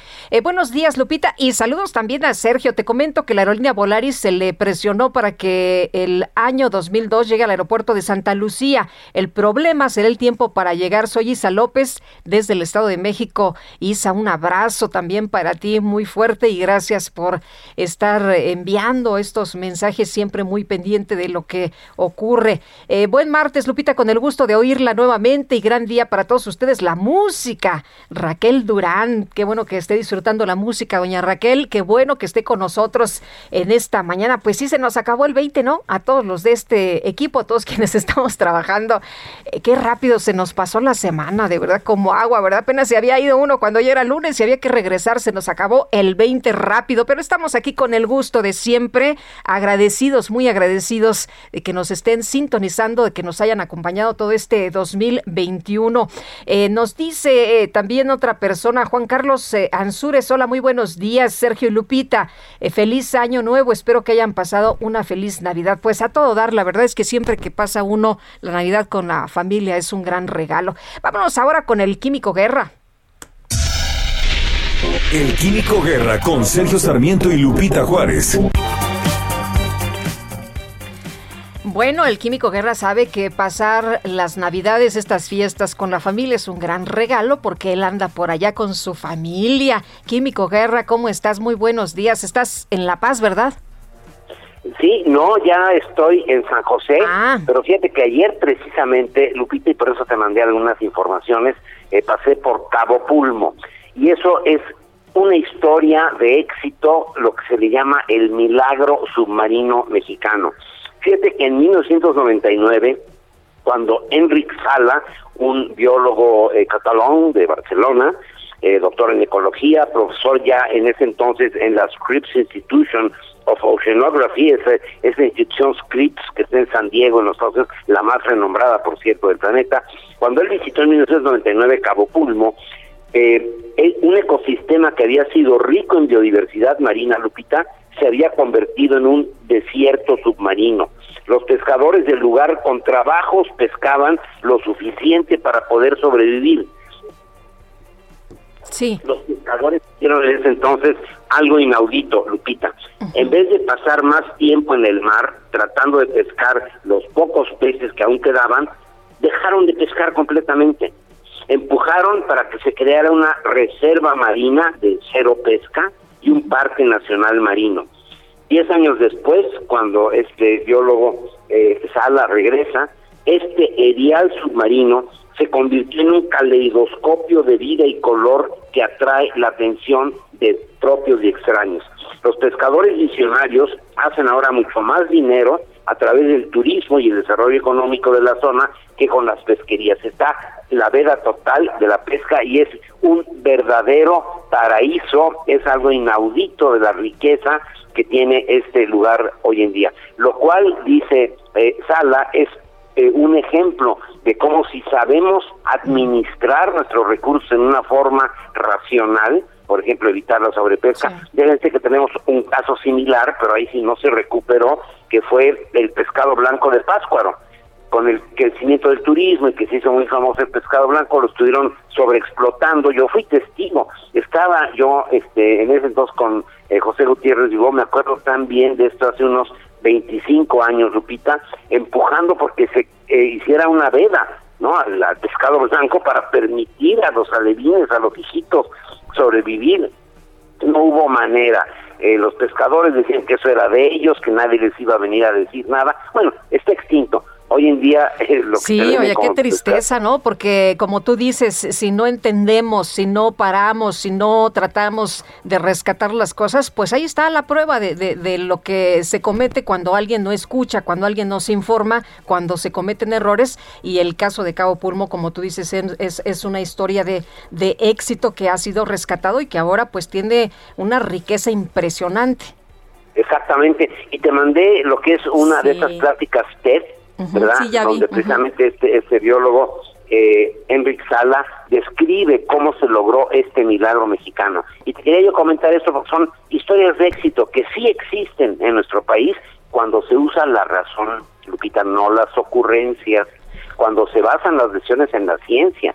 Aquí los pescadores decidieron ellos dejar de pescar porque estaban también asesorados por biólogos como Enric Sala, ¿verdad? Y de que venían de todo el mundo eh, para decirles, oigan, aquí había una riqueza extraordinaria, se la están acabando, lo que tienen que hacer es cambiar el chip, ¿verdad? Ver hacia adelante, hacia el futuro, basados en la ciencia. Y hoy en día reciben mucho más recursos estos pescadores que viven ya una vida digna, ¿verdad? Bastante buena, con el desarrollo tanto eh, económico como con el turismo que viene a ver este milagro mexicano, Lupita. Bueno, pues ahí está la diferencia. Muchas gracias, querido Químico Guerra. Y bueno, pues eh, gracias por traernos también estas noticias que son, que son buenas, no son eh, eh, la noticia política, la de coyuntura, pero son noticias pues que nos impactan, aunque pareciera que no, a todos los mexicanos. Exactamente, hay que tener fe y alegría sobre todo en la vida, Lupita. Tienes razón. Muchas gracias. Buenos días. Buenos días. Hasta luego, el químico eh, Luis Manuel Guerra. Y vámonos ahora con Karina Cancino, el ex titular de la Unidad de Inteligencia Financiera, Santiago Nieto. Pues ya tiene chamba, Karina. Cuéntanos, muy buenos días después del escándalo de la boda, después de toda esta situación que se dio, que tuvo que renunciar. Eh, pues ahora regresa, regresa a Nayarit. Así es, bueno, ayer en una conferencia de prensa el gobernador del estado, Miguel Ángel Navarro Quintero, anunció que el ex titular de la UIF, Santiago Nieto Castillo, a partir del mes de enero del 2022 se va a sumar a la administración estatal para desempeñar un cargo pues eh, que tenía similar al de la federación. Voy a citar textualmente lo que dijo el gobernador del estado. va a estar asesorando a Nayarit Santiago Nieto. Vamos a tener la asesoría de él y de un grupo de abogados. Así lo indicó el mandatario. Dijo que esta contratación se debe a la necesidad de transparentar la administración estatal y dar seguimiento al manejo de los recursos económicos en la entidad. No ha dicho, Lupita, si se creará una dependencia en particular, si será igual a la unidad de inteligencia financiera, si será solo asesor o tendrá algún cargo en particular dentro del gabinete. Así que estaremos pendientes en enero para conocer esta determinación. Mientras tanto, en las primeras reacciones, pues ha sido buena la recepción, digamos, porque se cree pues que tendría impacto bueno sobre la administración y sobre todo sobre estas cuestiones anticorrupción de las que él era el, conocido como el zar anticorrupción en México y se espera que lo mismo contribuya aquí en Nayarit. Muy bien, Karina, muchas gracias por el reporte. Muy buenos días. Buenos días, estamos pendientes. Hasta luego, Karina Cancino. Y ya son en este momento las 8 con 41 minutos. En Soriana sabemos que es tiempo de dar. Lleva la molida de res 80-20 o la pierna de cerdo sin hueso fresca a 84.90 el kilo y el lomo de cerdo natural a solo 89.90 el kilo. Soriana, la de todos los mexicanos. A diciembre 29, aplican restricciones. Válido en Hiper y Super.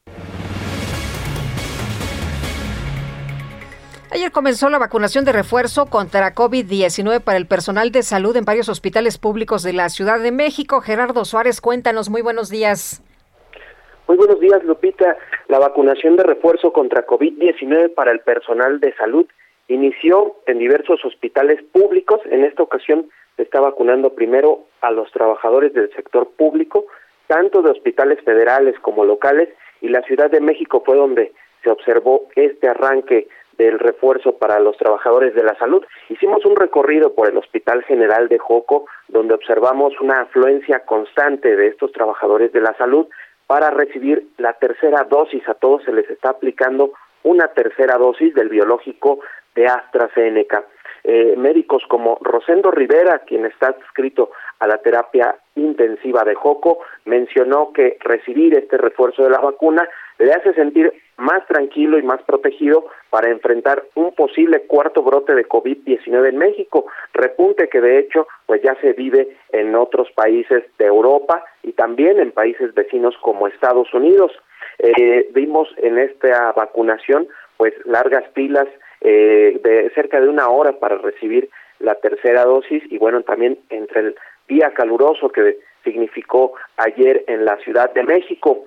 En el caso de la capital, en las próximas dos semanas se va a llevar a cabo esta fase de refuerzo para el personal de salud y tan solo para el sector de los hospitales federales de la Secretaría de Salud Local, ERUM y Cruz Roja se prevé vacunar a 44 mil trabajadores de la salud. Esta cifra no incluye al personal del IMSS, ISTE ni de las Fuerzas Armadas. La vacunación para el personal sanitario se realiza en diversos hospitales públicos y en el caso del sector privado, Lupita, este refuerzo se va a aplicar a partir de enero. Los requisitos son eh, haber completado el esquema inicial de vacunación contra COVID-19 hace más de seis meses, es decir, antes del 10 de julio y bueno, se lleva a cabo este proceso mediante citas que van programando también los hospitales conforme a la primera letra del apellido paterno. Lupita, esta es la información que te tengo. O sea que sí van a tener vacunas en el sector privado, Gerardo, a diferencia del principio de esta pandemia que vimos que era una locura, ¿no? Que no se quería aplicar a los médicos del sector privado. Así eh, hace unos meses pues vimos todas estas protestas que habían surgido porque no se había contemplado en esta fase prioritaria al personal de salud tanto a, los médicos, enfermeras, eh, todo el personal que realiza práctica privada o independiente.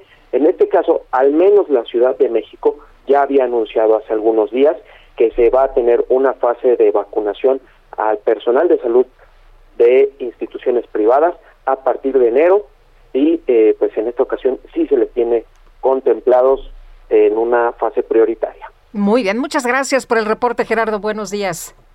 Buen día. Hasta luego. Y el grupo parlamentario de Morena en el Congreso de la Ciudad de México hizo un exhorto para regular los precios de las aplicaciones de traslados ante el aumento de la tarifa que se ha generado durante toda la temporada de Sembrina. Cintia Stettin, nos tienes todos los detalles. Te escuchamos. Buen día. ¿Qué tal? Muy buenos días, Lupita. Buenos días al auditorio. Pues esto debido a que en días recientes personas usuarias han reportado un aumento de hasta un 80% en la tarifa para viajes al interior de la capital y la zona conurbada lo que ha generado pues inconformidad en la población de la de la Ciudad de México. Al respecto, el diputado del Partido Verde, Martín Padilla, dijo que es importante aclarar que el ajuste aumento de tarifa es determinado unilateralmente por las empresas de plataforma y por ello urgieron a la Secretaría de Movilidad pues a regular este este tipo de pues estas eh, tarifas dinámicas que tienen las aplicaciones como Uber, Didi, Cabify, entre otros reconoció que el modelo de negocios ha sido pues intermediación por intermediado por plataformas y es un esquema innovador que ha permitido a la ciudadanía obtener una nueva opción de traslado, pero pues estos esquemas que se basan en una relación de oferta-demanda pues generan precios eh, dinámicos, lo que genera eh, pues una asimetría de competencia respecto a medios tradicionales como son los taxis de la Ciudad de México. Eh, también comentarte pues que por otro lado el Congreso capitalino aprobó la, creación y realización de un parlamento de las personas que pertenecen o se identifiquen con la comunidad LGBTI y se celebrará durante el periodo de la comisión permanente. Este dictamen fue eh, presentado por las Comisiones Unidas de Normatividad, Estudios y Prácticas Parlamentarias y de Igualdad de Género. Es la información que tenemos hasta el momento. Cintia, muy buenos días. Muy buenos días. Hasta luego. Seguimos atentos. Son las 8 con 47 minutos. Y nos vamos con eh, directo con Antonio Bautista, que es coeditor de la sección Estados en el Heraldo de México. Y termina, termina el año con eh, amenaza para el ecosistema veracruzano. ¿Qué es lo que está pasando, Toño? ¿Cómo estás? Felicidades, buenos días. Gracias, Lupita. Buenos días. Pues sí, llegamos a final de año. Un abrazo anticipado para ti y para todas las personas que nos escuchan, así como para el equipo de El Heraldo Radio, con los mejores deseos de salud, alegría y prosperidad para este nuevo año. Y pues sí, a pesar de la reducción de actividades que trajo la pandemia, la contaminación en diversas áreas naturales se mantiene en niveles preocupantes en varias entidades. Uno de los ecosistemas más grandes que tiene el país es precisamente el arrecife veracruzano es el más amplio del Golfo de México, es una cadena montañosa submarina que se extiende por más de 65 mil hectáreas con 28 arrecifes, el cual concentra una inmensa diversidad de especies oceánicas. Especialistas de la UNAM alertaron de la presencia de metales pesados como el plomo, el cadmio, el cobre, el estaño, el níquel, producto de actividades como la industria petrolera, la agricultura y la sobrepesca. El daño es grave, pues desde 1966 a la fecha se ha registrado una reducción de 40% de la cobertura coralina, son 55 años, y de mantener este ritmo, advierten que eh, para 2050 puede desaparecer. Hay que tomar en cuenta que los arrecifes de coral tardan miles de años en formarse. En el caso del veracruzano se calcula que tiene una antigüedad de 10 millones de años. De acuerdo con especialistas, las áreas colapsadas de un coral pueden tardar eh, en las mejores condiciones hasta 60 años en recuperarse. No hay que olvidar que eh, un coral es un ser vivo, son animales marinos que viven en simbiosis con algas y producen un eh, esqueleto de carbonato de calcio y pertenecen al mismo grupo de las medusas y las anémonas. Los arrecifes tienen un papel muy importante en la dinámica costera, previenen la erosión y además disminuyen la fuerza del oleaje, eh, que esto permite contribuir a la protección más efectiva en el caso de tormentas tropicales. En México, los arrecifes de coral están en tres zonas, la costa del Pacífico, que incluye Baja California, Baja California Sur, Sonora, Sinaloa, Nayarit, Colima, Jalisco, Michoacán, Guerrero y Oaxaca. Además, pues están las costas de Veracruz, Campeche y la costa oriental de la península de Yucatán, que corresponde eh, desde la isla Contoy, Scalac, hasta Banco Chinchorro, que forma parte de la segunda barrera artificial, artificial, perdón, más grande del mundo. Eh, eh, hay 13 áreas naturales en el país que tienen arrecifes de coral, nueve de ellas están en el Golfo de México y el Mar Caribe, mientras que las restantes están en el Pacífico y el Golfo de California. La amenaza al arrecife veracruzano deriva de varios factores, entre ellos la ampliación de la zona portuaria que desde hace cinco años se hace y pues las actividades agropecuarias e industriales que vierten desechos al mar y a las bueno, además del mar, a las cuencas de los ríos Jamapa, Papalhuapan, Actopan y la Antigua. La contaminación de plomo, por ejemplo, es consecuencia del uso de gasolinas durante muchos años y la presencia de bario y cadmio que está asociada a la actividad petrolera, además de que el cobre y el estaño es debido a la pintura de las embarcaciones. Los arrecifes Lupita son frágiles y su preservación pues es responsabilidad de todos. Así el panorama. Híjole, pues eh, qué, qué situación más eh, grave. Eh, acabamos de platicar con el químico Guerra sobre lo que ha ocurrido en otras partes con la extinción de algunas especies y esta recuperación, por ejemplo, tan impresionante allá en Cabo Pulmo. Así que, pues a lo mejor podría aplicarse para el ecosistema veracruzano y que no estemos hablando de extinción de especies o de alguna situación grave, ¿no? Así es, el, la extinción de un coral, de un arrecife de coral, tiene consecuencias fuertes porque repercute tanto en la pesca como en, en la actividad pues marina de las especies. Entonces, si no se cuida, si se mantienen estos niveles de contaminación, eh, eh, sobre todo en los ríos, porque hay muchos ríos en nuestro país que eh, persiste una severa contaminación porque se sigue vertiendo sobre ellos los contaminantes producto de la industria, de la, vamos, de la, de la actividad agropecuaria, que son necesarias también para el país, pero sí hay que mantener un equilibrio entre lo que se está haciendo, ah, la afectación que se genera por la producción nacional de diversos productos, porque si no, nos vamos a acabar nuestros recursos naturales nada más de qué estamos hablando. Esta una noticia muy importante que deberíamos retomar, por supuesto, y, estar ahí dándole seguimiento, Toño. Muchas gracias, muy buenos días. Muy buenos días a todos. Hasta luego. Y vámonos ahora con Israel Lorenzana. ¿Qué nos tienes, Israel? ¿Cómo estás? Buen día. Lupita, muchísimas gracias. Estamos ubicados a las afueras de la iglesia de San Hipólito.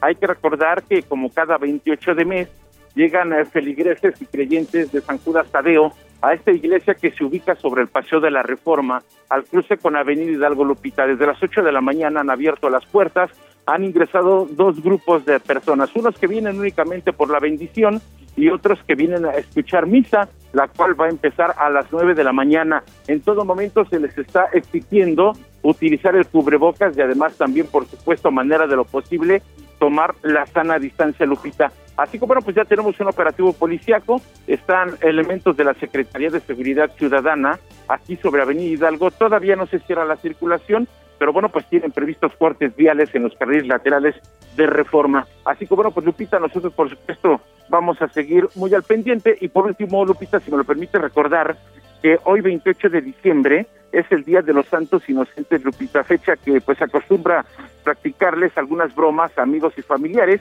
así que bueno, pues hay que estar muy pendientes porque la típica broma Lupita es pedir dinero. Así que bueno, pues nosotros seguiremos al pendiente. Muy bien, muy bien, apenas que te íbamos a pedir una lana, hombre. Sí, hombre, apenas me salvé Lupita. Sí, te salvaste, te salvaste, muchas gracias. Seguimos al pendiente, buen día. Hasta luego, Israel.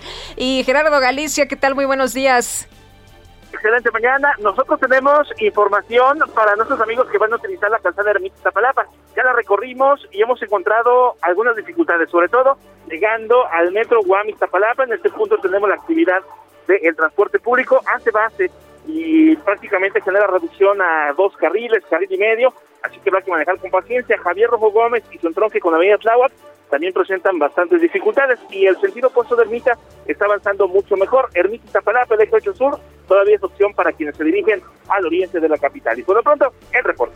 Gracias, Gerardo. Buen día. Hasta luego, muy buenos días, Gerardo Galicia. Y bueno, sí, ah, tenga precaución, día de San Judito Tadeo, ahí se concentra mucho tránsito, así que por favor tómelo en cuenta. Vamos a una pausa y regresamos.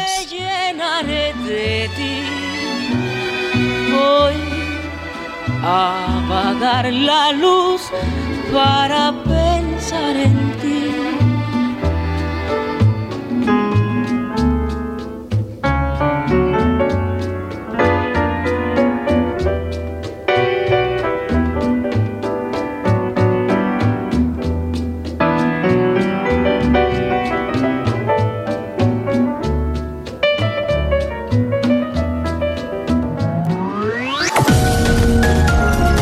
Sergio Sarmiento y Lupita Juárez quieren conocer tu opinión, tus comentarios o simplemente envía un saludo para ser más cálida esta mañana.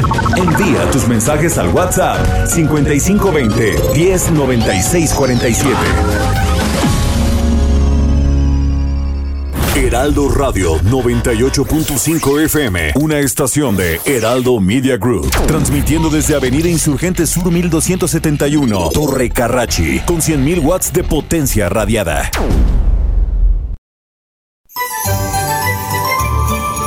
Que estos días y noches estén llenos de paz, amor y gratitud. En el Heraldo Radio les queremos desear unas muy felices fiestas a ti y a los tuyos. Continuamos con Sergio Sarmiento y Lupita Juárez por El Heraldo Radio.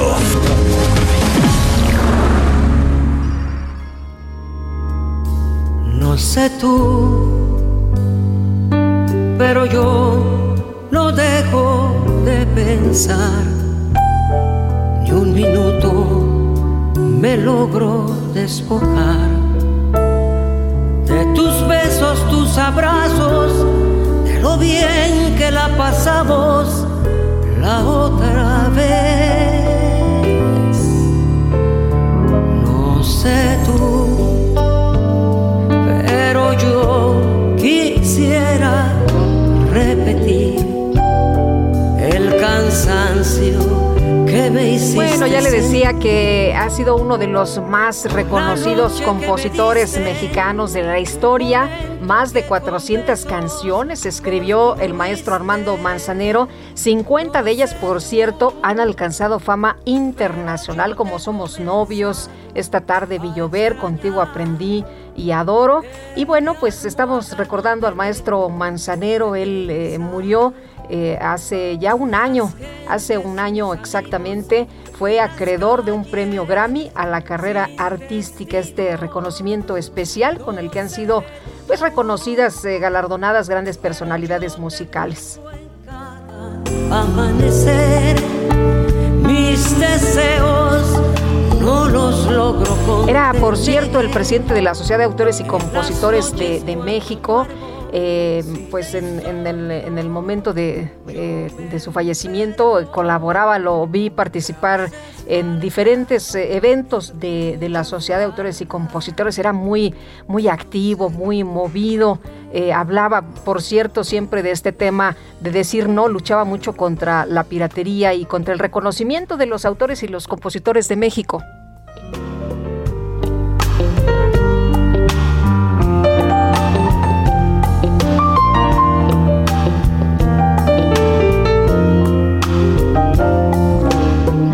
No sé el tema que estamos escuchando y mensajes, por supuesto. Buen día, Sergio Lupita. Desde la mañanera se informa que ante la negativa de Mitre y Oasi de acreditar el aeropuerto de Santa Lucía al presidente de la República, anunció que retomará el proyecto del nuevo aeropuerto internacional de la Ciudad de México. Feliz día de los inocentes, es lo que nos dice Abraham Álvarez de Santa Rosa en la Gustavo Amadero. No sea así, don Abraham. ¿Ya ve?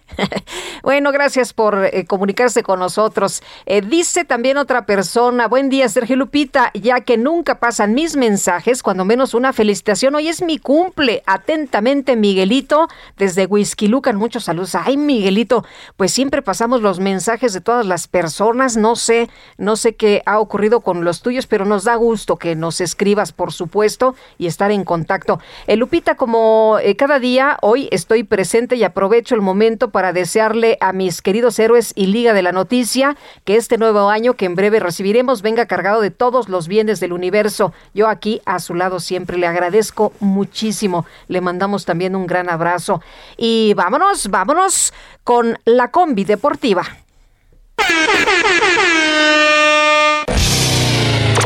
La micro deportiva. No puede ser que en un segundo me perdí en tu mirada.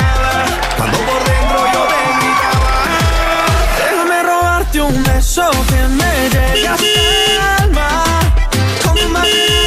Ay, aguas, aguas, hágase un ladito porque ahí viene la combi y conduce esta mañana Ángel Gutiérrez en la música, como siempre el DJ Iquique, buena música y también buena información deportiva. ¿Cómo, cómo va la manejada? Así es, Lupita, ya estamos aquí y esta vez sin rayón de la combi. Sí, oye, ya vi Así que no- ya que no vamos chocaste. mejorando. Ahí sí, va, no, ¿no? ahora no, Ahí va. ahora, ahora ya le calculamos bien. Y pues sí, estamos de vuelta con información deportiva en representación de nuestro amigo Julio Romero. Y también cuidando a los micro lovers o microfans, no sé todavía cómo llamarlos. Pero sí, aquí estamos en una edición más de la Combi Deportiva. Y bueno, pues empezamos con información de fútbol. Pues en Dubai este lunes se llevó a cabo la duodécima edición de los Globe Soccer Awards, en los que el delantero del Paris Saint-Germain, Kylian Mbappé, y la atacante del Barcelona femenino, Alexia Putellas, fueron elegidos como los mejores futbolistas del 2021. Por otro lado, el astro portugués del Manchester United, Cristiano Ronaldo, fue reconocido como el máximo goleador de la historia del fútbol profesional.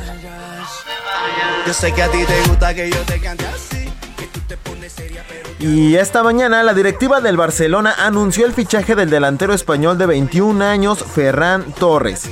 Eh, pues es un futbolista muy joven que realmente tiene mucha proyección y pues muchos, muchos equipos se lo estaban peleando. Pero bueno, este joven llega proveniente del Manchester City para las próximas cinco temporadas y su contrato va a incluir una cláusula de rescisión de mil millones de euros. Esa es la cantidad que tiene que pagar otro equipo si es que se lo quiere robar al Barcelona. ¿Mil millones? Sí, ahí pues... Pobremente. Si alguien, si alguien tiene guardados mil millones se puede llevar a Ferran Torres. Y en más información de los Blaugranas, el Barcelona confirmó tres contagios de COVID-19 entre sus jugadores. Se trata del francés Clement Lenglet, el brasileño Dani Alves que acaba de llegar al equipo y el español Jordi Alba. Déjame robarte un beso que te enamore.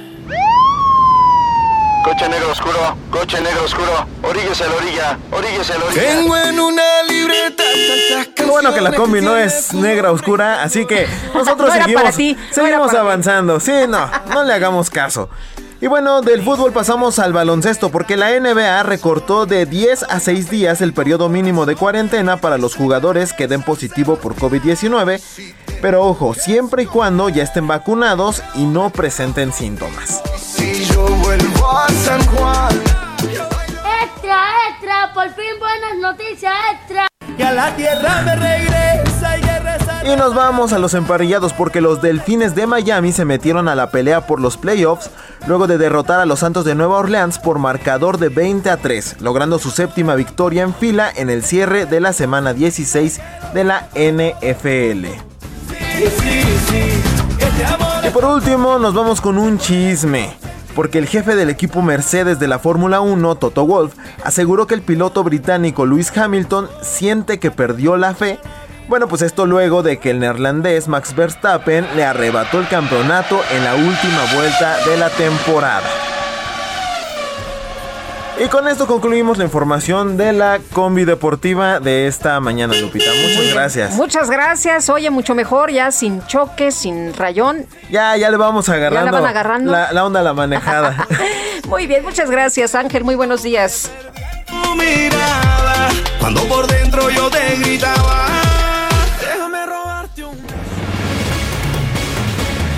Cabe señalar que Alexis Cervantes, eh, basquetbolista de la Liga Nacional de Baloncesto Profesional de México, fue reportado como desaparecido allá en Michoacán hace unos días. No se ha tenido información. El circuito de básquetbol del Pacífico dio a conocer que el jugador desaparecido el martes allá en Michoacán, donde participó en unos juegos amateurs de fin de año, eh, pues eh, ya después de esto no se supo nada. Se supo que se subió a un taxi y de ahí no se ha tenido mayor información. Estamos muy pendientes también, atentos de la información que pueda darse a conocer. Esperemos, esperemos que este eh, joven, este fo- eh, joven eh, basquetbolista esté bien, se encuentre, lo encuentren sano y salvo. Y bueno, en otras, en otras eh, noticias, en otros temas también eh, importantes, el Museo del Palacio de Bellas Artes presenta la exposición Pedro Coronel, 100 años, una ruta infinita. Iñaki Herranz, curador de la exposición, gracias por platicar con nosotros esta mañana. ¿Cómo estás? Muy buenos días. Buenos días, Lupita. Gracias a ustedes. Oye, cuéntanos de este, pues, eh, Zacatecano, de, de Pedro Coronel, eh, qué es lo que se va a presentar, qué es lo que eh, vamos a poder ver ahí en el Museo de Palacio de Bellas Artes. Bueno, la, la exposición surge en homenaje al centenario del natalicio de Pedro Coronel, porque eh, se descubrió que Pedro Coronel nació dos años antes de lo que él se decía, siempre se hacía más joven, ¿no? La la exposición pretende ser un homenaje por su natalicio, no es exactamente una retrospectiva, aunque sí abarca todos los periodos de su carrera y está son puras obras magnas, o sea, van a ver obras maestras, todas y cada una. Eh, es una exposición homenaje enfocada en su pintura, eso es importante aclararlo.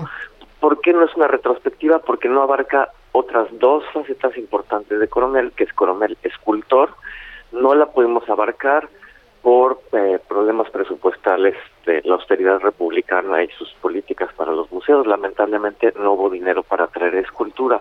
Entonces nos enfocamos en la escultura, en la pintura. En la pintura, sí. Y lo otro que, eh, la otra faceta de Coronel que está integrada a través de un video documental, pero tampoco se pudo traer fue la colección Coronel, porque hay que, hay que saberlo, eso es importantísimo.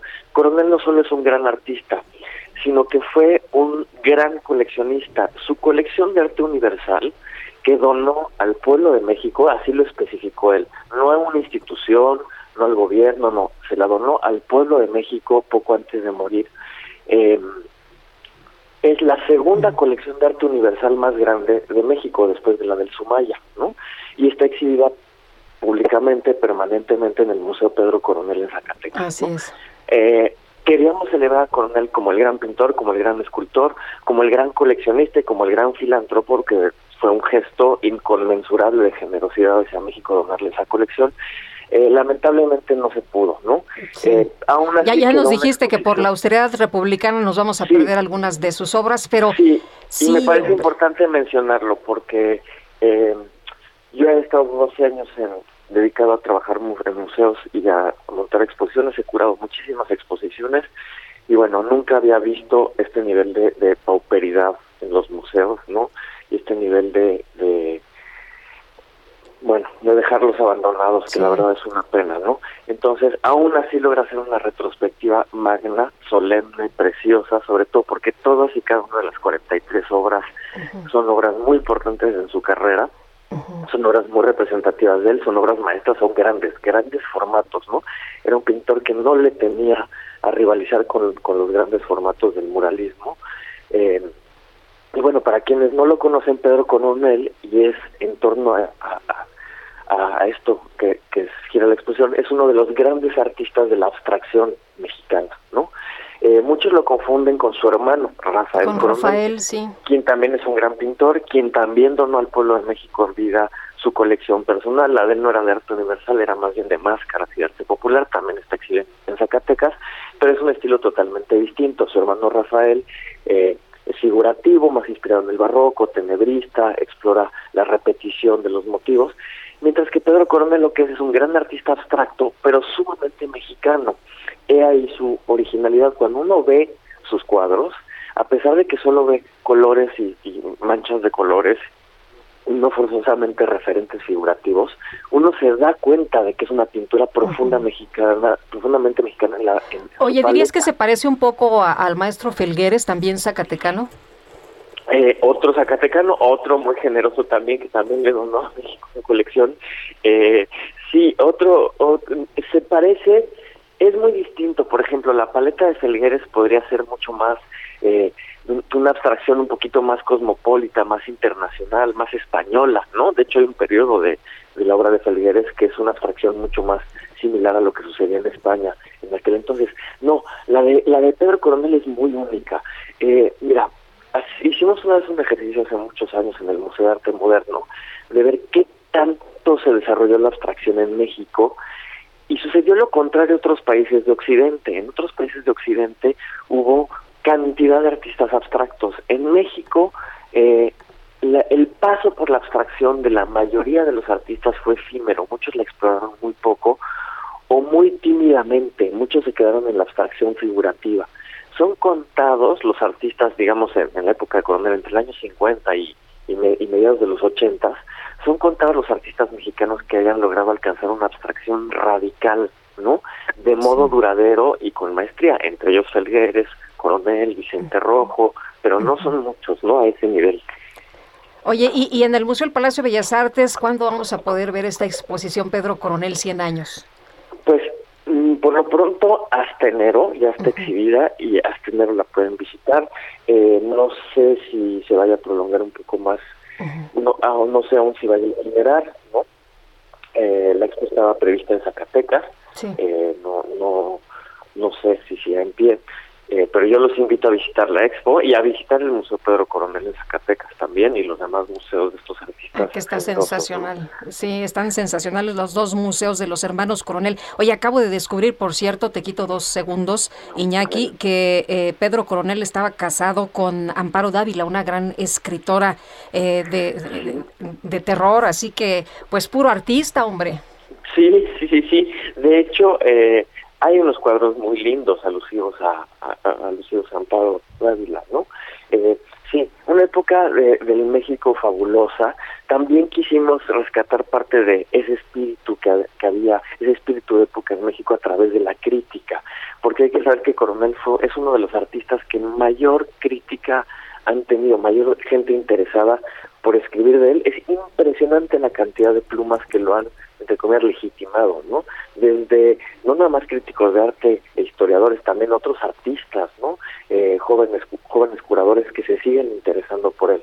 Eso lo intentamos rescatar también en la exposición. Hay una sala alusiva a la crítica, otra sala alusiva a su colección personal. Hay una sala que es más sobre su obra temprana y el resto está dividido en dos salas la abstracción figurativa de la abstracción radical. ¿no? Muy bien.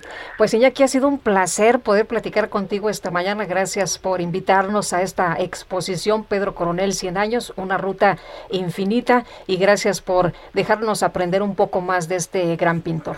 No, gracias a ustedes. Hasta luego, muy buenos días. Pintor, escultor, y bueno, pues eh, coleccionista. Iñaki Herranz, muchas felicidades, un abrazo es curador de la exposición. Hasta luego. Y vámonos ahora con información de Jorge Almaquio. Jorge, que está a toda su capacidad del Aeropuerto Internacional de la Ciudad de México, ¿verdad? Cuéntanos, muy buenos días. Hola, ¿qué tal Lupita? ¿Cómo te va? Muy buenos días a los amigos del auditorio. Efectivamente, largas filas y aglomeraciones se han registrado en el Aeropuerto Internacional de la Ciudad de México ante una multitud que busca pues aprovechar los últimos días del 2021 para descansar, regresar a casa o visitar a la familia pese a la insistencia a través del sistema de audio para respetar las medidas de higiene debido a la pandemia del COVID-19, en las terminales 1 y 2 del aeropuerto, tanto en salas de espera como en pasillos y escaleras, la sana distancia ha brillado por su ausencia. Ante la espera, los viajeros pues aprovechan para comprar los souvenirs, comer en los restaurantes que hay en las terminales, cargar la batería en su teléfono celular, ver sus mensajes e incluso dormitar tumbados en sus maletas. Los espacios para acomodarse pues han sido insuficientes y la incomodidad ha privado durante horas con la impaciencia y la frustración reflejada en el rostro por la tardanza en los trámites debido al poco personal para atenderlos, a lo que se sumó también por la demora en los vuelos programados. Proveniente de Dallas, Texas, Margarita Rodríguez, quien viajaba a Veracruz, llegó a la capital del país con la noticia de que su vuelo en Aeromar se retrasó dos horas y así lo lo comentó al Heraldo Media Group. Escuchemos. Tenía la, el vuelo a las 7 y me lo cambiaron a las 9. Dos horas más. Dos horas más. ¿A qué hora llegó aquí? Llegué a las 12. Ese va a ser el único que me imaginaba porque siempre aquí los este en estas épocas se atrasan los, los vuelos, pero no pensé que fueran dos horas. Sí, voy a quedar seis, siete horas aquí esperando. Así es. En redes sociales, los usuarios denunciaron la mala organización y caos para la atención de los viajeros que se vio en el aeropuerto aéreo capitalino, señalando la falta de controles sanitarios y la tardanza en los trámites de migración y también de aduanas. Comentar además, Lupita, amigos del auditorio, que ante el incremento de contagios de COVID-19, el gobierno de la Ciudad de México ha planteado posponer el concierto de fin de año que tenía programado con Los Ángeles Azules el próximo 31 de enero, de diciembre. La jefa de gobierno Claudia Sheinbaum aclaró que no es una medida de alarma, sino de precaución, porque no se plantea la suspensión de las actividades económicas en la capital del el país. Así lo comentó la jefa de gobierno. Escuchemos. Pues sería una cuestión de precaución nada más, eh, al ver que hay un ligero incremento de los casos, pero no es una alarma ni mucho menos, sino sencillamente una medida precautoria para evitar mayores número de contagios, mayor número de contagios. Entonces, más tarde vamos a estar informando, estamos poniéndonos de acuerdo justamente con eh, la producción de este evento. Y bueno, pues ahí está la eh, explicación que da la jefa de gobierno Claudia Sheinbaum, quien recordó que los conciertos de fin de año iniciaron en el 2019, dijo, con la intención de organizarlos cada 31 de diciembre como algo que permaneciera en la ciudad, pero por las circunstancias hay que tomarlo con precaución pero insistió en que no esto no significa cerrar alguna actividad económica, sino informar a la población para que tomen sus precauciones ante el ligero incremento que hay en los contagios de SARS-CoV-2 aquí en la capital del país. Lupita, amigos, el reporte que les tengo. Muy bien. Oye, Jorge, pues una buena decisión de la jefa de gobierno, ¿no? Después de todas las verbenas que hemos visto, después de la situación, eh, imagínate un concierto de Los Ángeles Azules. Si en el auditorio llena con 10 mil personas, imagínate abierto a cualquier persona que llegue, pues sería la locura, sería eh, exponer a la gente, ¿no? Sería la locura y bueno, pues eh, hemos visto que ha habido diversas eh, aglomeraciones en, el Zócalo Capitalino, por ejemplo, se lleva a cabo la verbena navideña, ya lo decía ayer la jefa de gobierno, pues están aproximadamente 90 mil personas acuden todos los días a, este punto, a la Plaza de la Constitución y bueno, pues ya se ha visto que sí, efectivamente se están dando, aunque ligero, pues un repunte en los contagios de COVID-19, Lupita. Pues sí, más vale prevenir. Muchas gracias, buenos días. Un abrazo, buen día. Hasta luego, un abrazo para ti. La siguiente entrevista me parece fundamental porque hemos recibido muchas llamadas sobre algún teléfono, nos piden algún teléfono de ayuda en esta temporada donde algunas personas pues tienen depresión o tienen mucha tristeza o les da mucha nostalgia y Salvador Guerrero Chiprés, presidente del Consejo Ciudadano para la Seguridad y Justicia de la Ciudad de México, muchas gracias por hablarnos de estos temas, del apoyo que dan ahí en el Consejo Ciudadano y de las alternativas que tienen para las personas que así lo necesiten. ¿Cómo estás? Te saludo con mucho gusto como siempre. Igualmente, Lupita, pues tienes toda la razón. Esto que de lo que estamos hablando se llama trastorno afectivo estacional. Ya un psiquiatra, Norman Rosenthal, en 1984 planteó el tema y nosotros en el Consejo Ciudadano por segundo año consecutivo tenemos este programa que se llama Invierno Emocional y ahí está el teléfono, es el 55 55 33 55 33. Vamos a estar ahí como siempre trabajando 24 horas es gratuita la asistencia y pues hay que estar atentos, hay que atenderse, hay que hablar con libertad de nuestras emociones y precisamente al hablar pues aliviarnos. Eh, Salvador, ¿cómo funciona esto? Eh, ¿Marcamos al número telefónico y alguna persona nos canaliza? Eh, ¿Son especialistas? ¿Son psicólogos? Así es, hay 117 psicólogas y psicólogos, compañeros míos, además de que estamos pendientes en el teléfono, lo estamos en el WhatsApp, también podemos proporcionar atención uno a uno a través de, estas plataformas que se pusieron de moda con la pandemia, por ejemplo la de Zoom, y también podemos atender en las cuatro sedes que ya tenemos. Teníamos una sede en diciembre del 2018, actualmente tenemos cuatro sedes en la alcaldía eh, Cuauhtémoc, en la alcaldía Benito Juárez, en Azcapotzalco e Iztapalapa y también un centro de atención en la central de Abasto. Y sobre todo recordar que ante la dificultad para levantarse, sentir energía disminuida, dificultad para concentrarse, aislamiento social progresivo, depresión, ansiedad, irritabilidad, duelo, que es algo muy importante, cualquier forma de depresión o nostalgia, como tú le llaman, llamaste, Lupita, ahí estamos pendientes eh, para servir a todo el país, no solo en la Ciudad de México, pero desde la capital nacional para todos nuestros compatriotas. Oye, ¿cuánto tiempo podemos hablar? ¿Cuántas veces y a qué hora? Todas las veces que se quiera, a cualquier hora del día, nuestro récord de una conversación en esta materia en este mes del año, que fue el año pasado, fue de 3 horas 24 minutos. Entonces podemos conversar, son personas expertas, al grado tal de que pues ya atendemos, como tú sabes, el programa Dice a la Vida, que consiste también en la prevención de pues la tentativa, la planeación, la ideación suicida. Cuando la depresión es muy profunda, llega a ocurrir a nivel global en ciclos estacionales que implican afectaciones como las que estamos mencionando, que a veces una persona requiere una conversación experta y en el Consejo Ciudadano de la capital nacional contamos con ese equipo de trabajo. Oye, incrementaron las llamadas ahora con el tema del COVID y porque algunas personas pues estuvieron aisladas y otras perdieron seres queridos. Así es, de hecho tenemos un incremento de 359% en los reportes que tienen que ver con apoyo psicológico general comparando periodo este que está concluyendo con el año 2021 con respecto al 2019. Y sí lo tuvimos afirmativo, Lupita. Pues Salvador, muchas gracias como siempre por conversar con nosotros, además de estos temas que son tan importantes para las personas del auditorio. Te mandamos un abrazo, buenos días. Feliz año y feliz año a todo el equipo del Heraldo, siempre tan generosos y comprometidos con las causas ciudadanas. Muchas gracias. Hasta luego, igualmente. Salvador Guerrero Chiprés, presidente del Consejo Ciudadano para la Seguridad y Justicia de la Ciudad de México. Tenemos que hacer una pausa, pero regresamos de inmediato. Quédese con nosotros. Nuestro número de WhatsApp 552010 96 47. Sergio Sarmiento y Lupita Juárez quieren conocer tu opinión, tus comentarios o simplemente envía un saludo para ser más cálida esta mañana.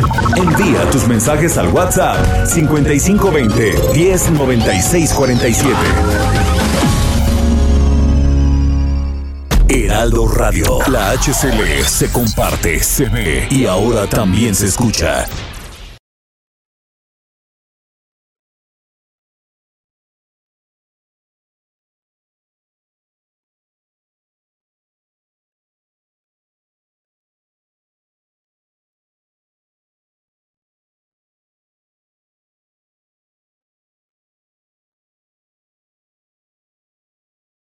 Heraldo Radio, la H que sí suena y ahora también se escucha.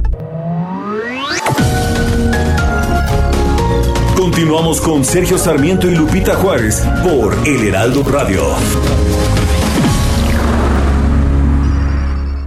Festejar el cumpleaños de la bendición es igual a llenarlo de amor, felicidad, amigos y, ¿por qué no?, regalos también. Recorcholis lo sabe muy bien y por eso la fiesta va de regalo. Celébralo jugando y llévate gratis la comida, bebida, pastel, dulces y mucho más para ti y tus invitados. Festeja tu cumpleaños en Recorcholis y la fiesta va de regalo. Más información en recorcholis.com.mx.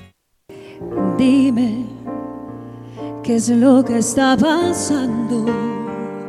Si en algo te he fallado si fue la primavera lo que se me ha escapado. ¿Acaso en estos brazos no te has acomodado? No encuentro la razón del por qué me has suplantado.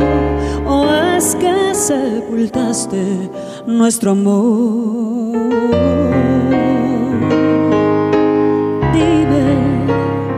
Si soy la ¿Ya estamos al aire?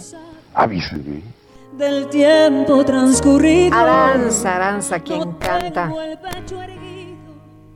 Ya no estoy tan deseable.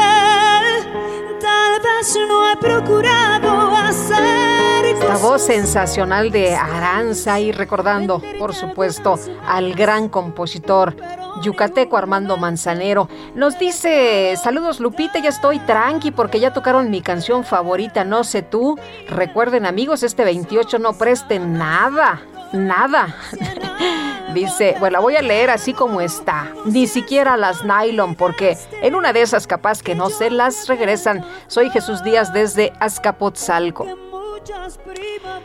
Bueno, pues sí, hay que estar eh, listos, ¿no? Atentos, hoy es 28, no hay que prestar nada. Y nos dice también la maestra María Soledad López, tengo 67 años y vivo en la alcaldía Azcapotzalco. Escribo para felicitar a todo este gran equipo de trabajo y desearles un año 2022 lleno de muchas ilusiones, esperanzas, pero sobre todo de salud para ustedes y sus bellas familias. Felicito a todo el equipo, aunque no me leen ¿Cómo de que no? Aquí le estamos leyendo, maestra, y muchas gracias por este eh, bello mensaje. Dice, felicito a todo el equipo, eh, pero bueno, espero que mis bendiciones y buenos deseos lleguen a ustedes y a todo el planeta, que se cure y nos perdone por el daño que le hemos hecho consciente o inconscientemente. De todo corazón lo deseo. Brindo por todas las bendiciones que están por venir, que así sea y que Dios nos las otorgue. Le agradecemos las bendiciones y este bello mensaje, maestra María Soledad López y le mandamos un fuerte abrazo de parte de todo este equipo. Fíjese usted que eh, esta mañana el eh, portal de Animal Político ha eh, publicado una información que señala que la Fiscalía General de la República abrió formalmente dos carpetas de investigación en contra de seis consejeros y del secretario técnico del Instituto Nacional Electoral, así como en contra del ex titular de la Unidad de Inteligencia Financiera Santiago Nieto por la posible comisión de delitos de corrupción. Las autoridades de la Fiscalía confirmaron Animal Político la apertura de dichas indagatorias luego de que se recibieron dos denuncias en contra de dichos servidores públicos por supuestos hechos irregulares. Las indagatorias estarán a cargo de la Fiscalía Especializada en Combate a la Corrupción, adscrita a la Fiscalía General de la República, aunque con autonomía técnica y de gestión. Y vámonos ahora con Marta Bárcena, columnista del Heraldo de México, embajadora. Qué gusto saludarle esta mañana. Muy buenos días. Muy buenos días, Lupita, a ti y al auditorio. También con el gusto de saludarte en esto que yo llamo un tiempo de reflexión, ¿verdad? Eh, con la Navidad, con este fin de año que nos espera el 2022.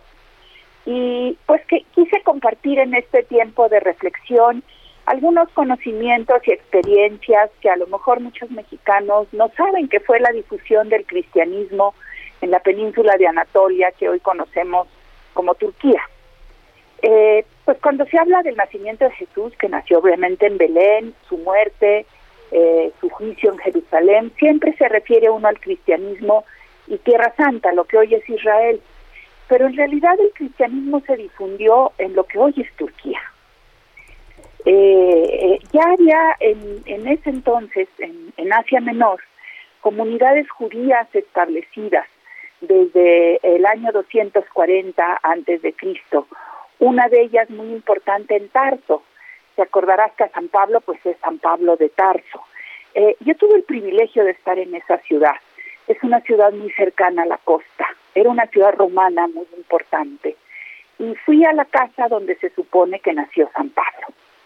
Eh, era una familia judía de, reconocida en esa ciudad donde alguna vez encontraron Marco Antonio y Cleopatra por primera vez en el año 40 antes de Cristo.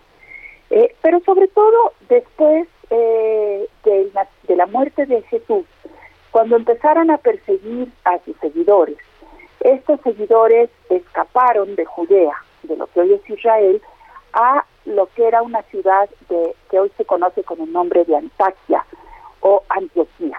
Y ahí llegó San Pedro, y ahí llegaron los otros eh, discípulos, algunos de ellos autores de los evangelios. Y ahí se fundó la primera iglesia en donde consagraron a San Pedro como obispo, como el primer obispo de la cristiandad.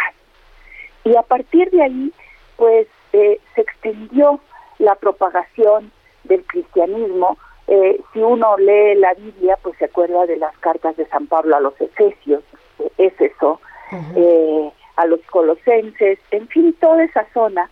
Y, y recordamos hasta la llegada de la Virgen María y de San Juan a la ciudad de Éfeso, una de las grandes ciudades romanas en el Asia Menor, pegadito al mar Egeo. Ahorita ya está en tierra, pero en su época era un puerto.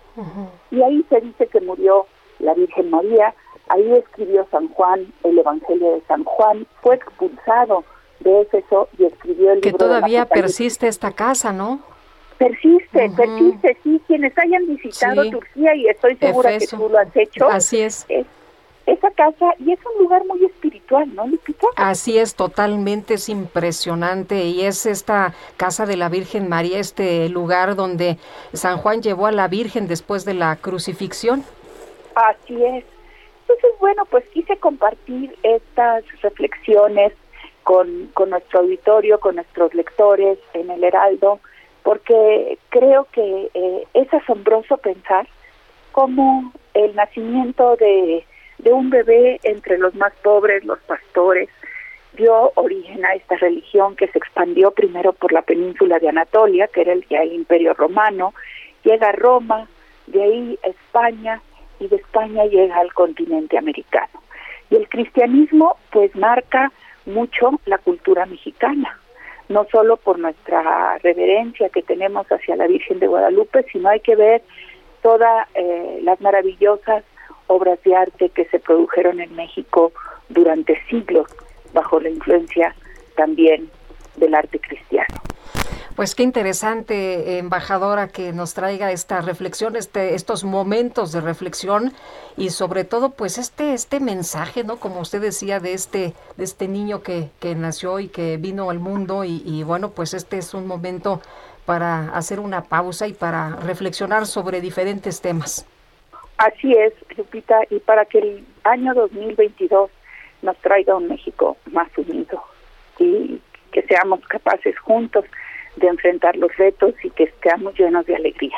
Esperemos que así sea. Mm, eh, embajadora, le mandamos un fuerte abrazo de parte de todo el equipo y le deseamos lo mejor para el año que está por venir. Igualmente, Lupita, un abrazo muy fuerte a todo el equipo maravilloso que hacen posible a Sergio Lupita en el Heraldo. Gracias. Hasta luego. Es Marta Bárcena, columnista de El Heraldo de México. Bueno, y el director de Petróleos Mexicanos, que por cierto estuvo esta mañana en, en, la conferencia del presidente López Obrador, Octavio Romero, desmintió que vaya a haber gasolinazos durante enero del 2022, así como en el resto de la administración del presidente López Obrador. Aclaró que el precio de los combustibles no tendrá incrementos por encima de la inflación, o sea que no habrá incrementos por encima de la inflación, pero sí va a seguir incrementando el precio de la gasolina, por supuesto. Dijo que estos eran rumores. Estos rumores de que va a haber aumento y gasolinazos, no porque precisamente hemos contado con estos apoyos del gobierno federal, así lo resaltó el director de Pemex al reconocer que la paraestatal ha contado con el apoyo sin precedentes de Andrés Manuel López Obrador. Aseguró que los apoyos se han dado a través de sustanciales reducciones en la carga impositiva, esto aparte de que le da vida a Pemex, que era la empresa con mayor carga impositiva en el mundo. Esto trae beneficios a la población porque ayuda a que no haya un incremento en el precio de los combustibles. Con estas reducciones en los impuestos vamos a poder cumplir con el crecimiento planeado por el presidente. Pues dicen que no ha subido la gasolina, que no va a haber impuestos, pero pues bueno, ya cuando usted vaya a cargar su tanque de gasolina, ya me dirá si esto es verdad o no, o se cumple este tema de que no habrá Hoy es el Día de los Santos Inocentes, que es eh, la, una conmemoración de un episodio muy importante del cristianismo, y vamos a platicar con el padre José de Jesús Aguilar, subdirector de radio y televisión del arzobispado. Padre, qué gusto saludarlo esta mañana. ¿Cómo está usted? Muy buenos días. Muy buenos días, Lupita. Qué gusto saludarte. Yo me encuentro muy bien, gracias. Espero que tú también y todo tu querido auditorio. Pues sí, estamos, estamos contentos porque estamos juntos, estamos transmitiendo también esta mañana. Y padre, preguntarle, preguntarle, hoy es Día de los Santos Inocentes, muchos eh, solamente tienen referencia de esta, pues de estas bromas de no prestarse dinero o algún objeto, pero cuéntenos la, la historia, la raíz de este episodio del cristianismo. Bueno, el Evangelio de San Mateo nos recuerda que hubo cuatro reyes en relación a al niño Jesús. Tres reyes llegaron a adorarlo y reconocerlo como rey de reyes, mientras que otro, Herodes, sintió que este niño que nacía era un enemigo. Eh, lamentablemente, cuando los tres primeros reyes llegaron y le dijeron que había nacido en Belén, este rey Herodes se enteró la región donde había nacido, pero después no se enteró del lugar exacto, porque los magos ya no regresaron con él para decirle dónde lo habían encontrado. Entonces, con el deseo de aniquilar a este pequeñito, Herodes el Grande, que no tenía fama de una persona muy muy honesta porque ya había sacrificado antes incluso a algunos familiares, mandó que se asesinara en toda aquella región de Judea a los pequeñitos que tenían menos de tres años. El ángel le anunció a José que esto iba a suceder, por lo tanto el niño se salvó huyendo a Egipto con sus padres, pero hubo una matanza tremenda en aquel lugar y son los primeros inocentes unidos a la pasión de Cristo eh, que desde el momento del nacimiento del niño Jesús están ya presentes. Esto, por lo tanto, la Iglesia hace que recuerde no solamente aquel acontecimiento, sino que en este día haga reflexión sobre cuántas personas mueren lamentablemente a causa de la maldad, de la irresponsabilidad, del descuido de otros, como por ejemplo negligencias médicas, falta de, medicamentos en los hospitales, gente que maneja en estado de embriaguez, eh, migrantes que son detenidos por las mafias criminales, esto lo podemos ver en tantas, lamentablemente, tumbas clandestinas, tantas fosas clandestinas con tantos restos que nos hablan de cuánta gente, lamentablemente por guerras, por violencia familiar, etcétera, mueren inocentemente. ¿Qué es la palabra inocente? La palabra inocente se aplica a aquel que no causa daño a nadie y por lo tanto no merecería un trato de este tipo, por supuesto. Y en cambio, esta otra festividad a la que tú hacías eh, eh, memoria en, un momento, vino en la Edad Media, confundiendo la palabra inocente con ingenuo. Ingenuo es, en otras palabras, el que se deja engañar, ¿no? Y en Europa, particularmente en el tiempo de Navidad, entre el tiempo de Navidad y el fin de año, pues no había nada que hacer, todo estaba cerrado y la gente empezó a hacer lo que se llamaban las fiestas de los locos, donde alguien se disfrazaba de obispo y perdonaba todos los pecados, permitía todas las lujurias, alguien se disfrazaba de juez y absolvía a los criminales. Claro, todo esto era un ambiente de broma, pero se llegó a tener tales excesos que el rey Felipe II terminó con esta fiesta de los locos y la gente dijo, pues vamos a buscar algún resabio donde podemos celebrar alguna broma y entonces confundiendo la palabra ingenuo con inocente, lo dejaron el día 28 de diciembre. Por eso es que es un día en el que hay un aspecto totalmente contrastante. Por una parte la reflexión de los que sufren y por otra parte la alegría de los que tienen un poquito de, humor y utilizan estas bromas. Así es. Pues padre, como siempre, agradecidos de que nos dé estas explicaciones tan valiosas, por supuesto, para saber de dónde viene todo esto, ¿no? Porque a veces eh, jugamos las bromas o recordamos este episodio, el cristianismo, pero, pero no sabemos eh, por qué, de dónde surge, cómo. Y bueno, pues como siempre, muy agradecidos. Le mandamos un abrazo y le deseamos lo mejor para este 2022. Igualmente, Lupita, lo mejor para ti y para todo ese equipo que está siempre ahí que no siempre sale su voz al aire, pero están al pendiente de que toda esta transmisión sea de lo mejor. Que Dios les bendiga. Gracias. Oiga, padre, por cierto que el equipo le pide una lanita. bueno, inocente palomita que te dejaste engañar. Hoy no me dejé engañar, me pongo, me puse abusado, ¿eh? Muy bien, muchas gracias, padre. Un abrazo. Hasta luego. Hasta luego, el padre José de Jesús Aguilar. Y nosotros vamos a un resumen de lo más importante. En Soriana sabemos que celebrar es muy de nosotros. Aprovecha que la uva blanca o roja sin semilla está a 69.80 cada kilo. Sí, uva blanca o roja sin semilla a solo 69.80 cada kilo. Soriana, la de todos los mexicanos. A diciembre 31 aplican restricciones. Válido en Hiper y Super. Son las 9 ya con 46 minutos y estas son las noticias. Desde Palacio Nacional, el director general de Pemex, Octavio Romero, aseguró que gracias al apoyo del gobierno federal, la paraestatal planea producir 2 millones de barriles de crudo al día para el año 2024, además de fortalecer la refinación de combustibles. Todas las acciones anteriormente descritas eh, se han logrado y habrán de concretarse gracias al apoyo, y aquí quiero ser muy enfático, sin precedentes en petróleos mexicanos, hacia petróleos mexicanos por parte del presidente Andrés Manuel López.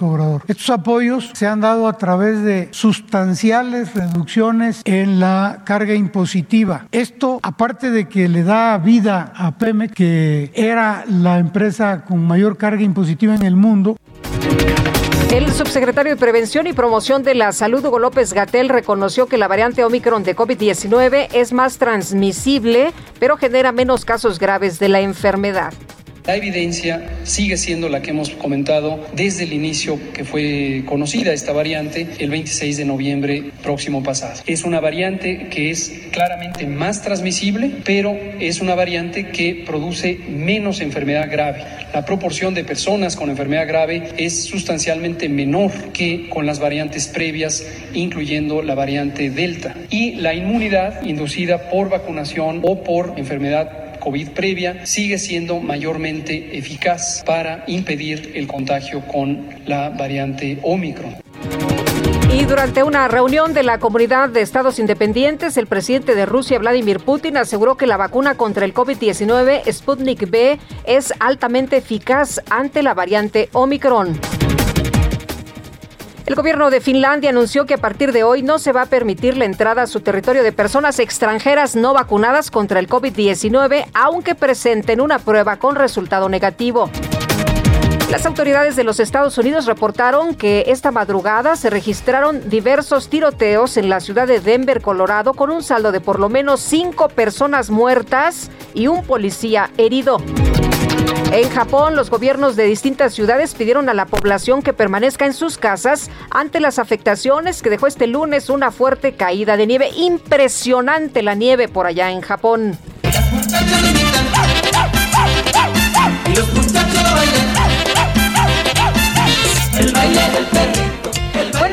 Metro de la Ciudad de México anunció que 25 perros que han sido rescatados en las instalaciones van a convertirse en ayudantes de los Reyes Magos, ya que serán los encargados de llevarles las cartas de los niños capitalinos para cuidar el medio ambiente, evitando que sean lanzadas en globos con helio. El Metro indicó que en el programa estará vigente hasta el 5 de enero. Este programa estará vigente hasta el 5 de enero y las cartas tienen que ser enviadas al correo electrónico Ahí le va, canesmagos.gmail.com. Todos quieren bailar. Mira, me gusta, a mí me En Soriana lo nuestro es cenar en familia. Pollo entero a 35.90 el kilo. Carne molida de res especial 80-20 o pierna de cerdo sin hueso fresca a solo 84.90 cada kilo. Soriana, la de todos los mexicanos. A diciembre 29, aplican restricciones. Válido en Hiper y Super. GastroLab. Historia, recetas, materia prima y un sinfín de cosas que a todos nos interesan. Se me hace que el chef Arechiga está nervioso por lo que le van a traer los reyes. Yo, yo sí voy a mandar mi cartita con estos perritos ahí de, del metro. ¿Cómo estás, chef Israel Arechiga? Muy buenos días. Ya ven, se fue a escribir la carta.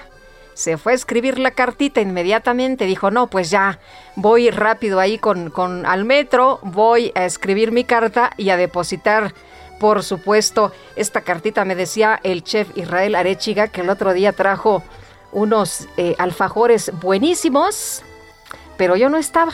Muy buenos días. ¿Cómo estás? Me agarraron correteando a los canes para que nos ayudaran a repartir los regalos. Lo sabía.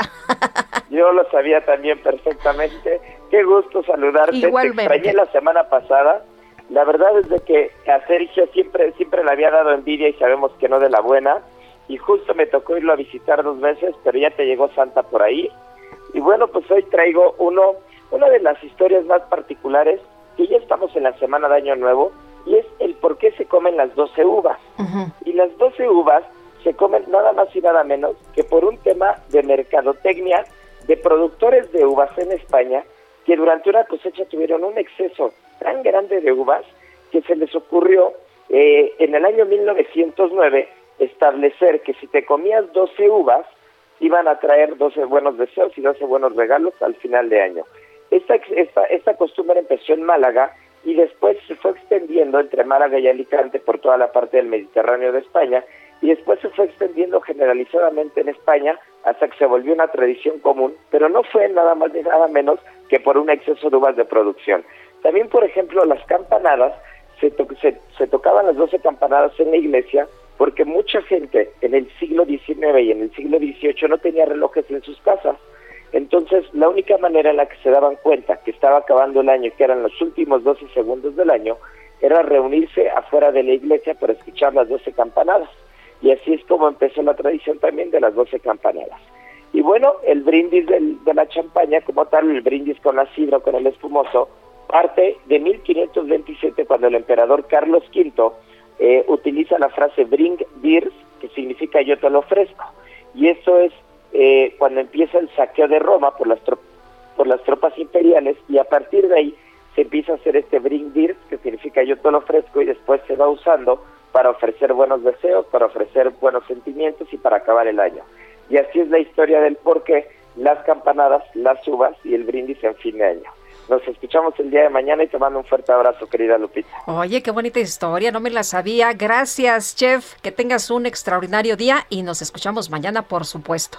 Así es, y que disfrutes tus alfajores. Un beso. Gracias, un beso también para ti, Israel Arechiga. Y ya nos vamos. En nombre de todo el equipo agradezco el favor de su atención. Le deseo que tenga usted un espléndido día que la pasen todos muy bien y mañana aquí lo esperamos. Por supuesto, estaremos en vivo, en directo y a todo color a las 7, 7 de la mañana. Y nos vamos con esto que se llama Por debajo de la mesa y canta Luis Miguel, del maestro Armando Manzanero. Pásenla muy bien. Respiro de tu boca, esa flor de maravilla, las alondras deseo, cantan,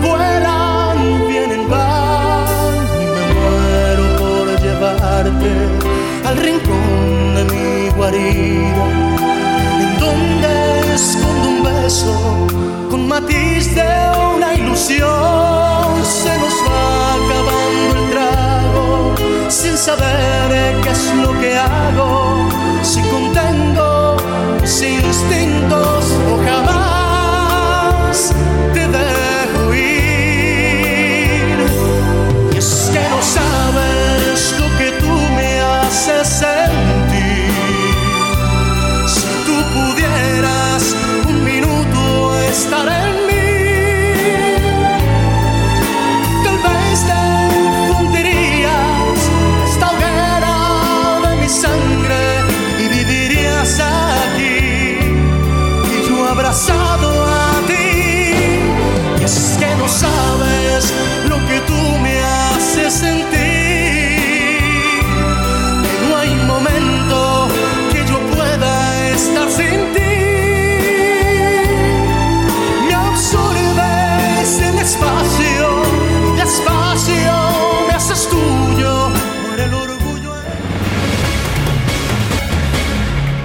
Heraldo Media Group presentó Sergio Sarmiento y Lupita Juárez por El Heraldo Radio.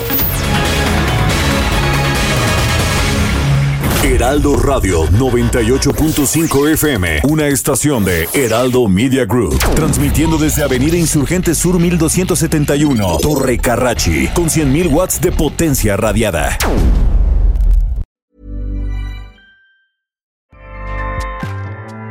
ACAST powers the world's best podcasts. Here's a show that we recommend.